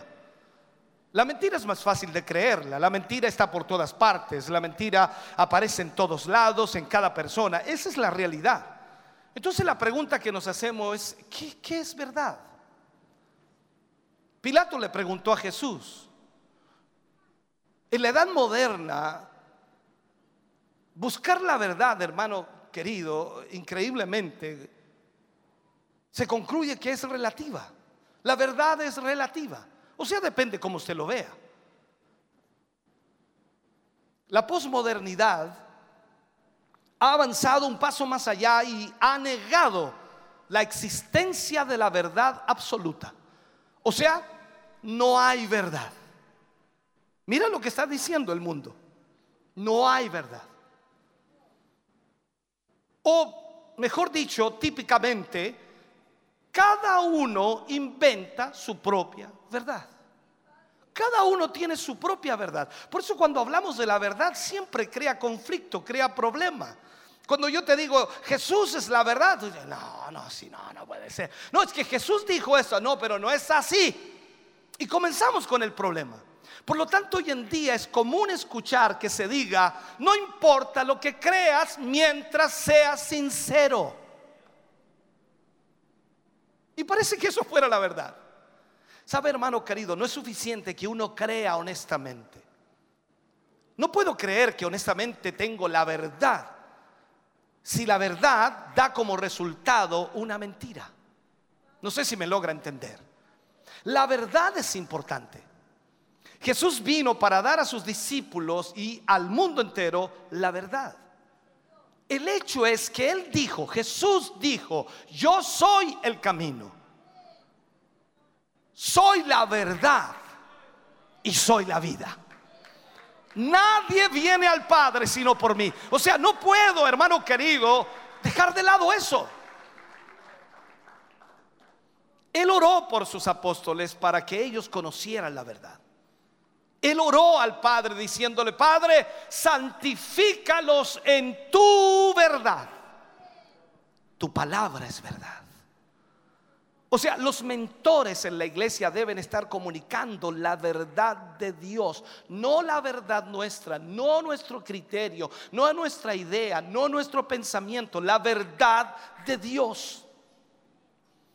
De hecho, a la iglesia se le describe en la Biblia como la columna y baluarte de la verdad. Entonces, si usted es un líder en esta iglesia, debe estar verificando que los que le rodean sean, por supuesto, primero, nacidos a través de la verdad, que es la palabra de Dios. Establecidos firmemente en la verdad. Obedientes y, caminando, por supuesto, en esa verdad. Capaces de reconocer el error y al mismo tiempo defender esa verdad. Capaces de, de esparcir la verdad, la cual conocen y entienden. El mentoreo en la iglesia se debe traspasar tanto a la cabeza como al corazón. Hay una advertencia. Hay una advertencia. Y muy necesaria, por supuesto. Hay, un peligro muy real de que el conocimiento intelectual pueda abrumar el conocimiento del corazón. El conocimiento acerca de Jesús puede llegar a reemplazar la relación con Jesús. A eso me refiero. Usted puede conocer mucho de Jesús, pero si no tiene una relación con Jesús, ese conocimiento no sirve de nada. O sea, ¿a qué me refiero con esto? Usted puede conocer teología que es el estudio de Dios, pero puede que no conozca ese Dios de la teología. Y ahí es donde está el problema muchas veces. O sea, la mente reemplaza totalmente al corazón. Y esto es abrir nuestra mente y corazón para Dios. ¿Qué es lo que dice? Amarás al Señor tu Dios con toda tu mente y con todo tu corazón. Y agrega y con toda tu alma y con todas tus fuerzas. Aquí no se trata tan solo de decir yo amo a Dios porque conozco teología, no, más allá de eso debe estar en mi corazón. Un líder de iglesia bien arraigado, bien cimentado, es el que tiene tanto conocimiento intelectual como conocimiento de su corazón, su relación con Dios. Él es mi Dios. No es un Dios lejano, Él es mi Dios con el que hablo las mañanas, con el que hablo al mediodía, con el que hablo por la tarde, con el que hablo por la noche, con el que adoro en la iglesia, con el que exalto cuando voy en el vehículo, con el que le doy la gloria a Él cuando Él hace algo maravilloso. Ese es mi Dios.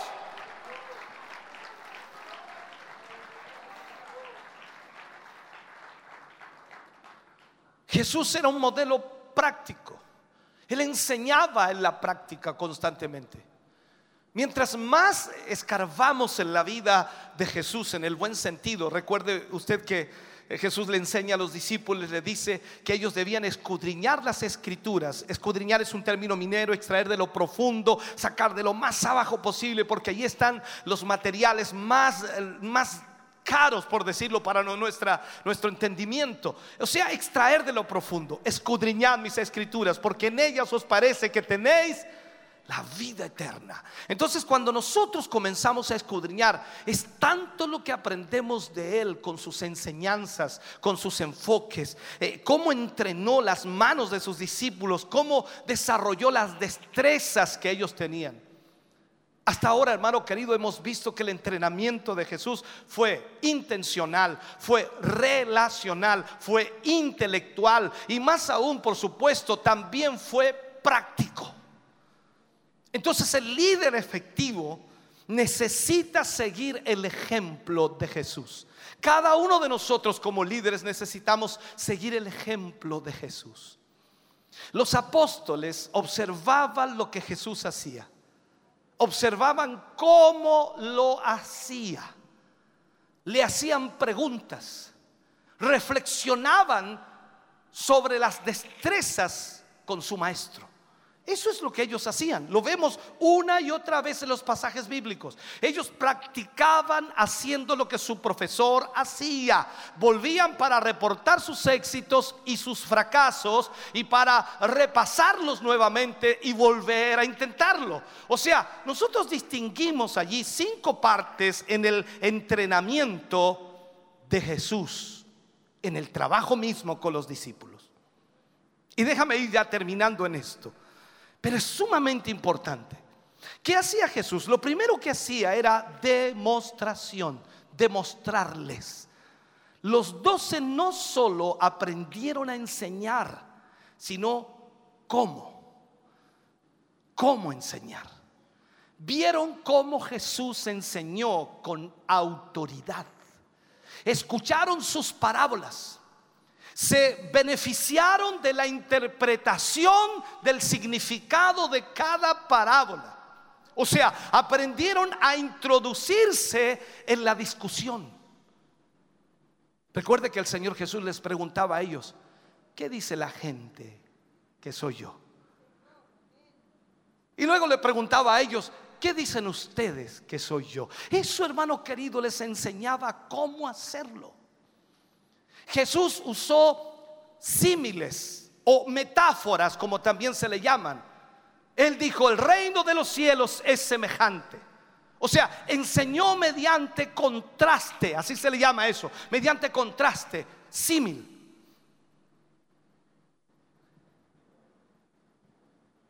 Y cuando él enseña el contraste, dice, habéis oído que fue dicho, pero yo digo, qué tremendo.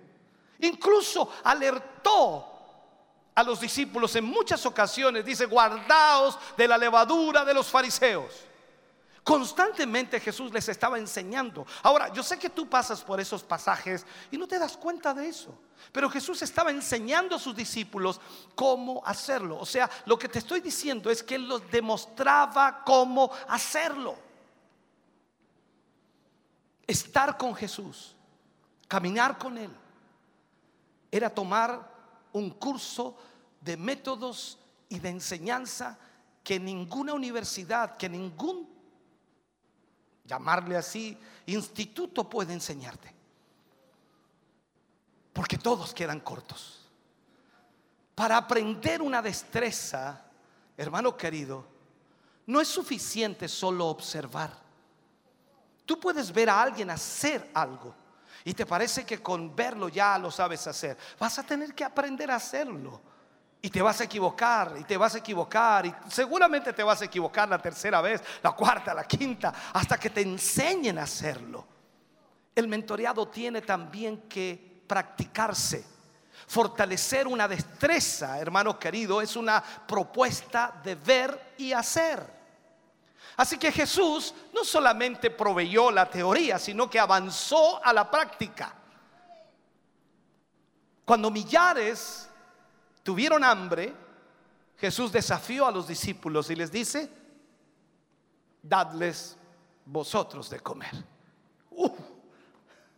O sea, mientras estuvieron con Jesús, los doce comenzaron a participar en las actividades de su predicación, de su enseñanza, de sus sanidades. Ellos participaban de ello.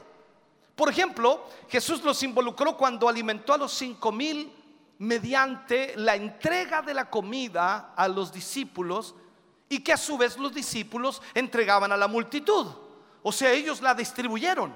Y tienes que entender que lo que Jesús les entregó era el partir de los cinco panes y los dos peces, no era más que eso.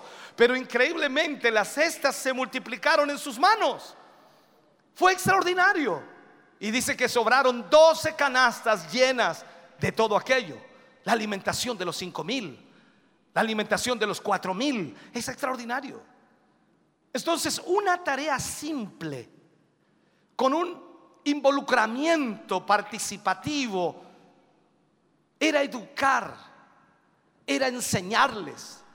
Era un llamado maravilloso para ellos porque podían ver inmediatamente los milagros de Dios hecho ante sus propios ojos. Y a ellos no les podían contar, no, es que yo lo vi, yo estuve ahí, es que yo lo vi, no me lo contaron. Tú pasas la vida contando milagros de otros, tú pasas la vida contando lo que te contaron por allá, por acá, y quizás no has visto mucho. Pero ¿qué pasa cuando ves? Cuando ves algo. Y cuando eso, hermano querido, tú estás allí presente y eres parte de eso. Es que yo estaba allí cuando ese hombre soltó la muleta. Yo estaba allí cuando ese hombre se paró de la silla de ruedas. Yo estaba allí cuando esa mujer dijo que su hernia había desaparecido. Yo estaba allí. Si usted va a visitar a alguien, a aconsejar a alguien, a corregir a un hermano de su grupo, deje que su aprendiz observe cómo usted lo hace. Así cada vez que lo acompañe, ¿qué, qué es lo que va a ganar? Primero va a ganar sensibilidad, va a ganar experiencia. Recuerde que usted, usted debe estar preparando, preparando a alguien en su lugar, o sea, preparando a aquel que tomará luego su responsabilidad. Así que es necesario que en su tiempo prudente o en un tiempo prudente usted esté preparando a esa persona para asumir el liderazgo que usted está llevando, para que él luego lo haga solo. Jesús hizo otra cosa, él delegó. Jesús lo esperó mucho tiempo, claro, estamos hablando de tres años y medio, en donde Jesús los entrenó, ni hablar, era Jesús. Pero antes de delegar algo de su trabajo a sus alumnos, Él los preparó. En una ocasión envió a, los doce. Eh, Cuando vemos en Marcos 6, 12 y 13, eh, dice que ellos salieron y saliendo predicaban eh, que los, que los hombres se arrepintiesen. Eso es lo que ellos predicaban y echaban fuera a muchos demonios y, ungían, dice, con aceite y muchos enfermos y, y- y los sanaban. O sea, vemos ahí entonces que ellos actuaron como Jesús, hicieron lo que Jesús hacía. Cuando retornaron, era tiempo de reflexionar, era tiempo de analizar lo que habían hecho.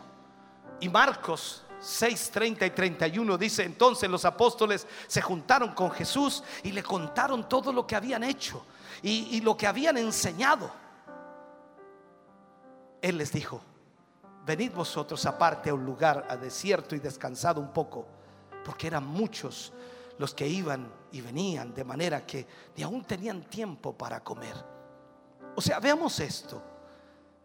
Él delegaba responsabilidades. Y es lo que nosotros también debemos hacer. A, veces hay errores, claro que los hay. Cometemos errores, claro que los cometemos. Pero ¿qué esperamos del discípulo? Que ejecute lo que ha aprendido y que lo haga como lo ha aprendido. Luego el Señor hace supervisión. Esto es importante, súper importante, la supervisión. En Lucas 10, Versículo 1, versículo 17 y 18, voy a leer los saltados. Después de estas cosas, dice, designó el Señor también a otros 70, a quienes envió de dos en dos, delante de él a toda ciudad y lugar donde él había de ir. Volvieron los 70 con gozo, diciendo, Señor, aún los demonios se nos sujetan en tu nombre. Y les dijo, o sea, y, y les digo, yo veía a Satanás caer del cielo como un rayo. ¿Qué hace Jesús aquí? Jesús se une al gozo de ellos, pero también vio, por supuesto, que el poder y la autoridad que ellos habían recibido como nuevos creyentes o como nuevos eh, discípulos, lo que ellos habían encontrado podría llevarlos a ser orgullosos, a enorgullecerse, como decir, mira el poder que tengo ahora.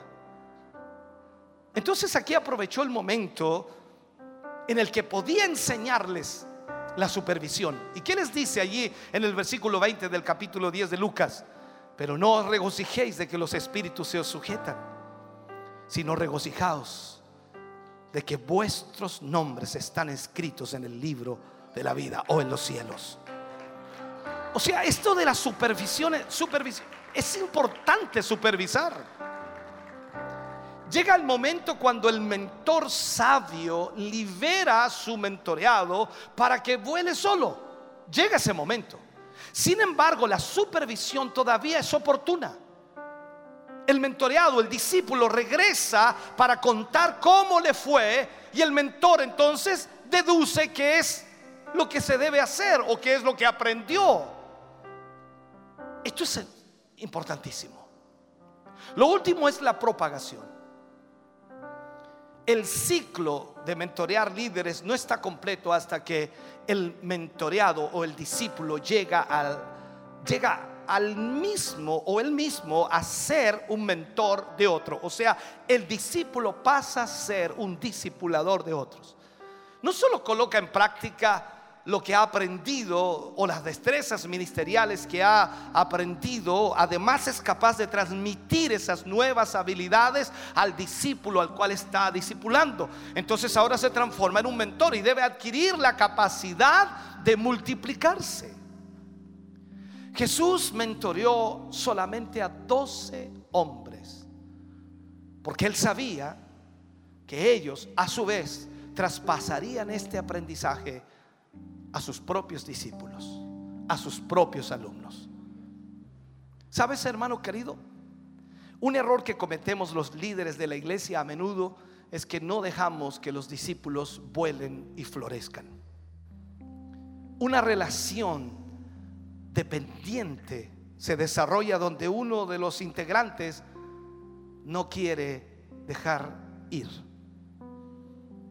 Los mentores en la iglesia tienen que sacar a los polluelos fuera del nido para probarlos. A los nuevos discípulos nunca, o los nuevos discípulos nunca van a aprender a volar solos porque siempre estarán sujetos al líder.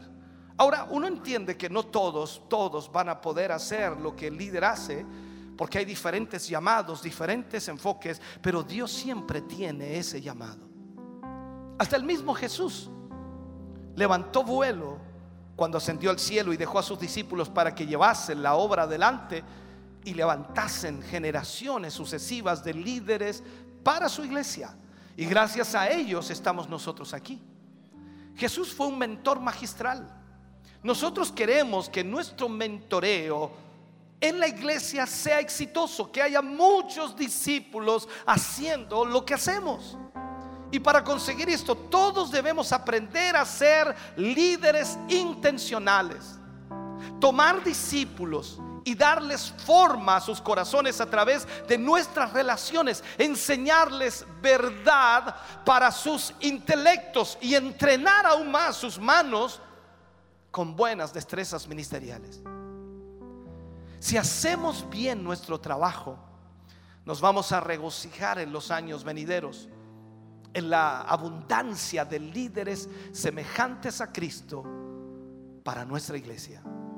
Porque Dios es lo que quiere que hagamos. Entonces, cada uno de nosotros necesitamos entrenar líderes, entrenar discípulos, para que de esa manera entonces la iglesia se multiplique. No hay otra forma.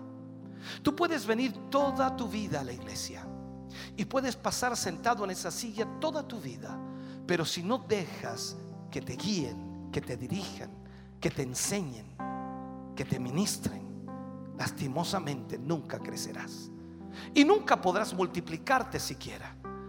Por lo tanto, necesitas entonces sujetarte a la palabra de Dios y permitir que esa palabra cambie totalmente tu vida. Póngase de pie, por favor, en esta noche. Póngase de pie. Hoy al hacer el llamado es un hecho de que debemos hacerlo para aquellos que están dispuestos a ser mentoreados. Lo dije el domingo pasado o el sábado pasado en el tema que ministrábamos. Tendría que pedirte por lo menos un día para que estés conmigo, para que salgas conmigo, para que estés todo el día conmigo. Sé que es difícil para ti, entonces imagínate cuánto me costará discipularte. Jesús llamó a sus discípulos y estuvieron con él tres años y medio, desde la mañana hasta la noche, todos los días, aprendiendo del Maestro, viéndolo hacer y ejecutar la obra de Dios. Tú no puedes aprender en dos horas que vienes a un culto. Tú no podrás avanzar de esa manera. Necesitarás estar más, tiempo. Y claro, yo sé que a veces salgo a los locales y hay hermanos que me acompañan y algunos dejan de hacerlo porque vuelvo tarde.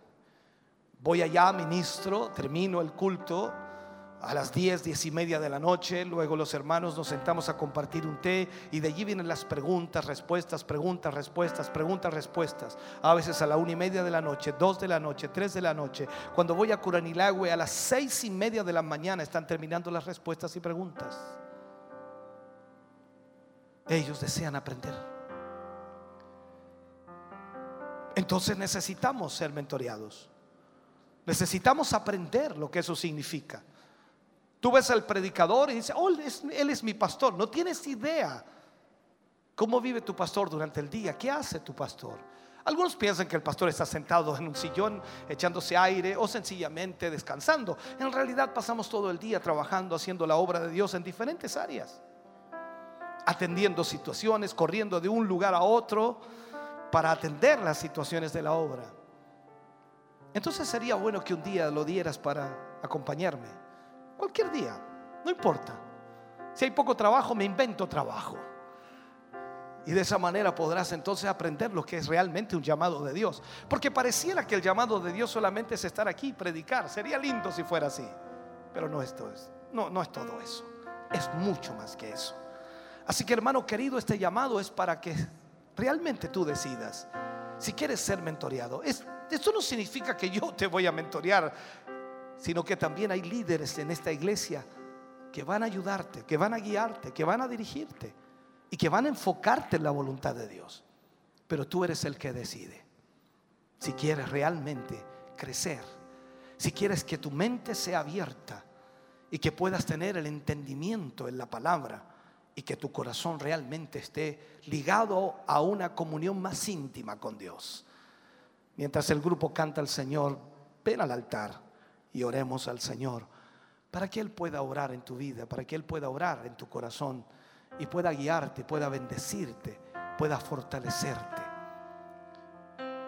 Este llamado es para ti, para que permitas al Señor guiar tu vida. Tienes mucho por hacer todavía. Te queda mucho tiempo, mucha vida para servirle, para entregarle, para disponerte en las manos de Dios.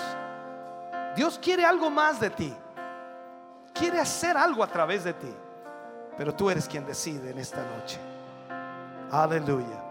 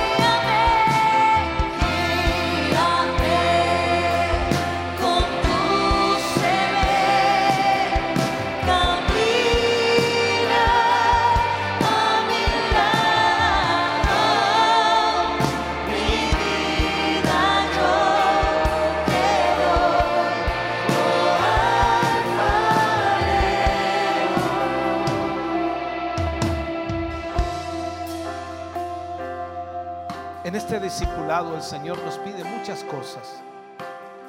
Pero creo que una de las cosas principales que más nos cuesta es perdonar. El siquiera decir amar a nuestro prójimo es mucho más difícil. Pero todo inicia en el perdonar. Cuando alguien nos falla, cuando alguien nos engaña, cuando alguien de alguna manera provoca algo que nos causa dolor, tristeza, amargura. Eso sin duda cuesta. Pero ahí es donde el amor de Dios es el que cambia el corazón y la vida de la persona. Si tú eres un hijo de Dios, eres una hija de Dios, debes aprender a perdonar. Sacar aquello que impide que tu vida esté libre para servir al Señor y para adorarle. Los daños de la vida vendrán, los problemas y los conflictos aparecerán aunque tú no los llames. Pero el Señor los permite para que nuestra vida sea moldeada y nuestro carácter sea cambiado. Por lo tanto, Él nos pide que debemos perdonarnos unos a otros. Debemos amarnos unos a otros.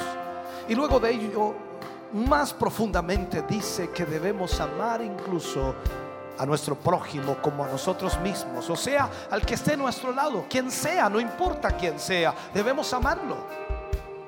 Y luego nos dice que aún debemos amar a nuestros enemigos.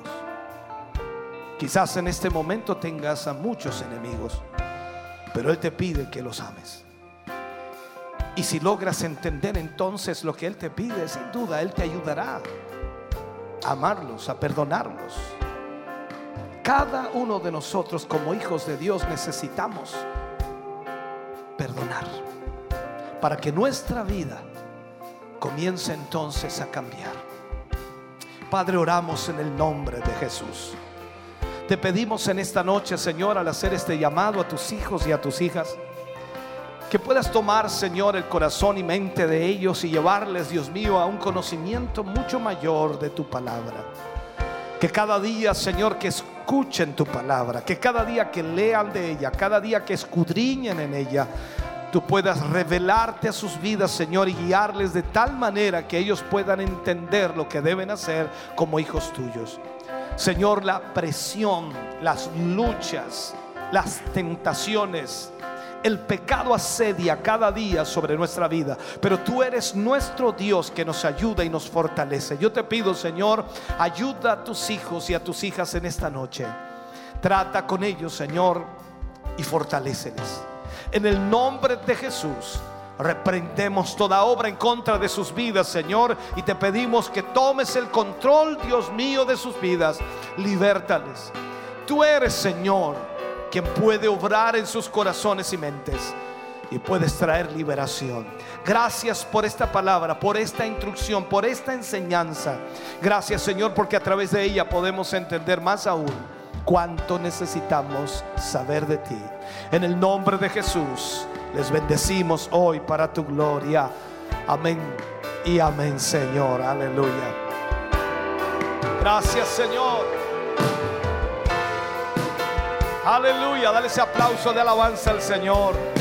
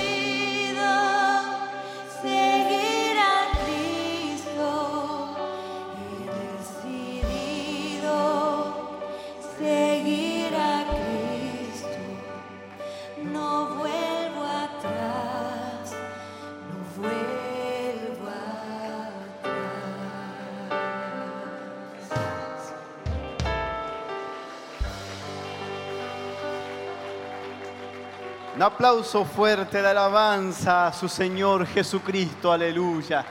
La decisión que usted ha hecho en este día es de suma importancia para su vida, amén. Le damos la gloria al Señor.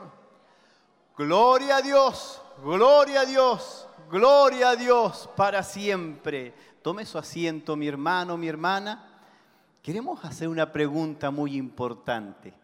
Queremos saber si entre nosotros estén hermanos, hermanas, amigos o amigas que vengan por primera vez hasta acá, que estén con nosotros, visitándonos. Levante su mano, por favor, si es primera vez que está junto a nosotros, ¿verdad? Visitándonos, siendo parte de lo que es esta reunión. Amén. Bendito es el Señor. Al parecer, ¿verdad? No, no hay nadie que levantó la mano, pero de todas maneras siempre está esa invitación, ¿verdad? A dar la bienvenida a aquellos que nos visitan por primera vez en medio nuestro. Amén. Eh, vamos a dar, sí, eh, los avisos, ¿verdad? Relacionados con lo que es la próxima semana. Eh, si ustedes se fijan, ya comienza la tercera semana del mes de julio y el día martes 18 a las 20 horas está la escuela bíblica en Barros Arana 436 y el día miércoles los jóvenes tienen su culto especial. Jóvenes y adolescentes en Barros Arana 436. Este miércoles a las 19.45 horas está, ¿verdad?, este culto para ellos. Este próximo jueves, culto de gloria en Barros Arana 436, jueves 20 de julio a las 20 horas. Eh, nos saltamos al día sábado y aquí viene lo que es este viernes especial. Hay un culto de gracia, ¿verdad? En lo que es el templo corporativo. Eh, comienza a las 19 horas, pero también recordar que este sábado 22 de julio está el Congreso de Jóvenes. Desde las 2 de la tarde ellos van a estar acá participando en este Congreso de Jóvenes. También invitar, si acá hay algún hermano joven, una hermana jovencita que quiere inscribirse, está con nosotros nuestra hermana Marlene, nuestro hermano Jochen, donde se pueden inscribir, ¿verdad?, para participar este viernes 22 de julio desde las 14 horas en adelante. Va a ser acá en el, eh, lo que es el kilómetro 14, en lo que es el templo corporativo. Para el próximo domingo, 23 de julio, a las 10 de la mañana, culto de celebración en el templo corporativo. Y esta es la invitación también para el viernes 28. Los niños están invitados a participar del encuentro de niños acá en el templo corporativo a las 20 horas. Y una invitación para el mes de agosto. Las hermanas, las damas de Siloé, se preparan para el viernes 25 de agosto a participar de la vigilia de damas en Barros Arana 436 desde las 0 horas de la, de la, de la noche. Amén. Así que estos son los datos que eh, están para nosotros y les invito a tomar atención a lo que son las peticiones de oración. Vamos a estar orando por Javiera Muñoz, por Fernando Oces, Sara Riquelme, Paola Chávez, la hermana Norma Riquelme, hermano Luis Chávez, Julieta Chávez, de 5 años, Abelina Peña y esposo Gabriel, por Gavino Contreras, por Ingrid Cisterna, Verónica Cisterna, hermanos Aravena Montesinos, Martín es un joven, por Luis Penros, por Paula Urrutia, José Luis Soto, Danixa Soto Muñoz, Víctor Lagos, familia de la Fuente, Ros Marí Campos, Luz Marí Campo, Antonella Merino, Genoveva Rodríguez, Daniela Martínez, Eitan Reyes, Nancy Muñoz, Emily Vistoso, Víctor Solís, Braulio Alvial, Ariel López, Leonel Soto, Ana Patricia Medina, Luis Salazar, Ricardo Soto, Jovita Gómez, familia Soto Muñoz, Fabián Alejandro Mateluna, Sebastián Reyes, Claudia Concha, Bella Díaz, Silvia Celedón, Juan Poblete, Rodrigo Victoriano, Domitila Calderón, María José Josefina, eh, Orlando Molina y familia, Raúl Pinto Grandón, Eugenia Arangui Jara, familia Muñoz Jara, familia Reyes Muñoz, familia Reyes Riquelme, Bernarda Castro, Felipe Rodríguez, familia Padilla Orbirones, Flor Molina, Elisa Reyes, Úrsula Barrera, Carolina Durán, Alexia Vergara, familia Alarcón Durán, familia Durán Zapata, Janet San Martín, Christopher Muñoz, Inés Sepúlveda, Yasna Vázquez, familia Rosales Arabia, Norma Contreras y Rosa Olate. ¿Por qué damos a conocer estos nombres de cada uno de aquellos que están en estas peticiones de oración? Para que el día de mañana les digamos, estuvimos orando por usted. Amén. Nos vamos a poner de pie y vamos a estar recibiendo la bendición de nuestro Dios y vamos a estar orando por estas peticiones. Usted me acompaña en señal de respeto, inclinamos nuestra cabeza y oramos a la presencia del Señor. Dios y Padre eterno, en el nombre de Jesús, en esta hora, Señor, te alabamos y te bendecimos. Hemos sido instruidos, hemos sido bendecidos, hemos recibido de tu palabra y de tu Espíritu Santo. Por eso, Señor, te damos gracias, te alabamos y te bendecimos. Te honramos en esta hora, Señor.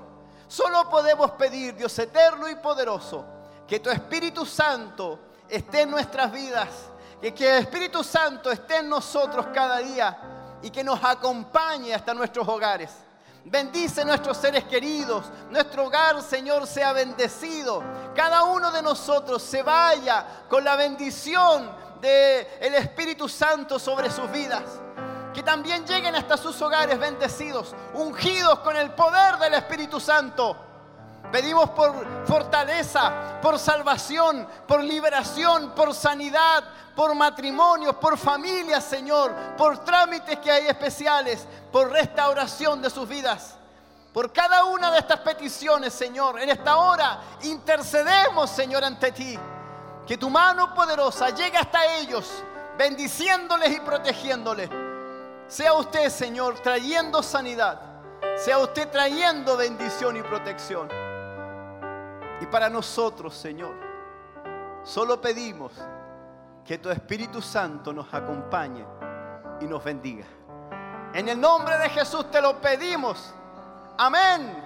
Amén. Y amén. De un aplauso de alabanza al Señor. Salga con mucho cuidado. Despídase de su hermano. Que el Señor nos bendiga. Amén. Hermoso culto, hermosa enseñanza de la cual nos ministraba nuestro obispo. El tema Jesús, el mentor, modelo 2. La cita se encontraba en Juan en 15, capítulo 15, versículo 15 al 16. Ahí yo tomaba unos apuntes donde dice, como mentores debemos tener nuestros corazones con amor porque fuimos mentoreados por el Maestro. Lo que Dios desea que seamos ejecutores del Evangelio. Una hermosa palabra, hermosa Amén. enseñanza, mi querido hermano. Así, mi hermano, qué mejor mentor que Jesucristo. Fue nuestro mejor mentor Amén. que enseñó con ejemplos eh, comunes para que pudiéramos nosotros entender. Creo que fuimos realmente bendecidos y constantemente, hermano, estamos siendo, nosotros también tenemos a nuestro mentor, a nuestro obispo, que siempre también nos está enseñando para poder avanzar como iglesia. Así es, nuestro obispo siempre nos ministra y nos enseña y nos trata de hacer entender algunos aspectos en los cuales de repente nosotros no entendemos a través de la Biblia, pero ahí mm, en el amor de Él, en el amor de- del Señor, en la palabra que nos ministra y nos enseña, trata de que nosotros podamos ser unos mejores cristianos y poder entender bien de qué se trata la Biblia, entender bien de qué se trata la palabra del Señor. Es un hermoso mensaje el cual eh, tuvimos el día de hoy, el poder compartir con ustedes, que sin duda sabemos como aquí nosotros, mi querido hermano, fuimos Amén. bendecidos a través de usted en su casa, en el lugar que se encuentre también, las bendiciones llegaron a ese lugar. Amén. Y por ahí se escapó Vejín, por ahí yo vi que estás invitando a los niños que estaban presentes el día de hoy acá en el templo. Y nosotros también nos vamos ahora inmediatamente a lo que es redes sociales. Por ejemplo, Pami Andrea Rodríguez, grandes bendiciones para todos. También ese, y hace un pedido especial ahí de oración. Amén, mi hermano. Yo me voy aquí en YouTube HD, donde la hermana Hilda pide, manda saludos y también pide una oración. El, el Like Frog, eh, bendiciones mis hermanos, por aquí en Coihueco, ahí el hermano César, que Dios le Amén. bendiga a usted y a su familia.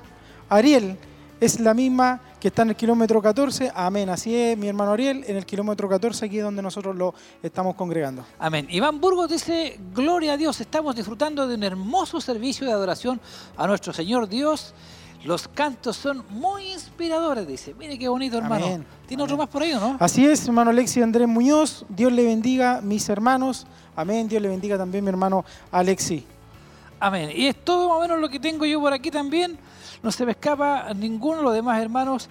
Eh, Cristian Marín, bendiciones mis hermanos, que el Señor les bendiga mucho. Saludos desde Viña del Mar. Hermano Cristian. Marín fue parte también de este grupo. Amén. Dios le bendiga, eh, Marisa Garrido. Gracias, Padre, por tu amor. Alexis Andrés Muñoz, bendiciones, mis hermanos. Mire qué bonito saber que hay muchos hermanos que están siendo bendecidos y que necesitan de la palabra del Señor. Así es. Aquí yo el último que tengo, Marisa Garrido Garrido. Gracias, Padre, por tu amor. Así es. También yo lo puedo decir, usted igual lo puede decir, mi hermano, de que gracias al Señor por su amor, por su palabra, la cual nos ministra día a día y la cual nos, co- eh, nos ayuda para poder seguir adelante, para poder seguir eh, batallando este evangelio y poder ser un mejor cristiano a futuro. Amén. Bueno, ya nos quedan los avisos que tenemos para la semana, el día de mañana ya, culto de celebración a partir de las 10 de la mañana. Estarán dos hermanos aquí trabajando, llevando el culto a sus hogares usted haga lo posible por estar junto con nosotros en este culto de celebración porque terminamos la semana celebrando al Señor. Escuela Bíblica Siloé, martes 18 de julio, 20 horas. ¿Tiene más información usted? Amén, mi hermano. Culto de jóvenes, El culto de jóvenes viene el miércoles 19 a las 19.45 en Barro Sanana, 436, sector llama céntrico de la ciudad de Chillán. Ahí también están todos cordialmente nuestros amigos, nuestros jóvenes, jovencitas, Amén. que puedan congregarse y llevar a algún amigo también que el no próximo conoce del sábado estaremos entonces en eso. Amén, así es, el próximo sábado. ¿Qué más Congreso tiene? de jóvenes. Sí, a El partir de las sábado- 14 horas, no se el, olviden. El sábado 22 ahí están eh, tres grandes expositores. Amén. Los mencionamos delante el pastor mm, eh, Fabián Baeza, eh, también está el, nuestro obispo Hugo Amén. Alfonso Montesino y Ronald Estuardo, ahí está también el otro pastor que estará también ministrando palabra al Señor, a los jovencitos que se congregarán en el Congreso, valga la redundancia, de jóvenes. Amén. Así es. También eh, parece que tenemos eh, culto de niños el día eh, viernes 28 Amén. de julio a partir de las 20 horas. Ahí apareció Bejín. Están todos los niños muy expectantes y hoy día aquí en el templo de entrada hay hermanas entregando invitaciones con un lugar ya preparado para ese día. Está todo muy hermoso. Ahí está apareciendo lo que es las invitaciones. Y también tengo alguna invitación acá de las damas de Siloé. El próximo culto de damas será el día 26 de julio para que las hermanas se programen ahí en Barros Aranas 436. Amén. En agosto también tendrán para ir más adelante un culto temático en agosto y también el 25 de agosto una vigilia especial ahí de las damas de Siloé para que se vayan preparando. Sabemos que este ministerio va avanzando siempre hacia adelante con muchas cosas y es una de las invitaciones que le hace las damas de Siloé. ¿Qué más Am- tiene usted por Amén, ahí? mi querido hermano. Si no, yo quería mencionar del encuentro niño, volver atrás. Amén. Y mm, el lema del encuentro niño del este viernes 28, somos nación santa, ahí como está apareciendo. Encuentro de niños, somos nación santa, ahí está eh, la reina Esther, ahí se va a ver un lindo video, va a haber un, un hermoso culto. Sí. Sabemos que siempre el- Señor también... ahí. eh, exactamente, sabemos que el hermoso. Señor les ministra también aquí a los niños, también a, la- a las niñas que se congregan. En cada encuentro de niños el Señor le está ministrando a través de su palabra. Amén. Nosotros ya estamos culminando, hermano Isaac. Agradecemos a todo el equipo técnico que hace posible Amén. estas transmisiones. Nuestra hermana Andrea Marabolí, que anduvo, subió como 10 veces la escalera. Amén. Eh, es un ejercicio muy bueno ahí para nosotros. Y a todos los hermanos también que hacen posible, nuestro hermano Luis, nuestro hermano Ezequiel y todos los jóvenes que hacen posible poder llegar. Para mí es un placer trabajar con usted, hermano, que tenga un buen retorno a su hogar y que tenga unas muy buenas noches y que Dios le bendiga. Lo dejo el micrófono para que usted se despida, mi hermano. Amén, mi querido hermano Mario. Así como usted lo dice, también para uno es gratificante de poder seguir creciendo y avanzando en la hora del Señor. Lindo el mensaje que tuvimos y recordar que si no lo pudo eh, escuchar bien, si no pudo entender alguna parte del mensaje de lo que predicó- nuestro obispo, ahí están las transmisiones, ahí están las grabaciones que quedan en las redes sociales.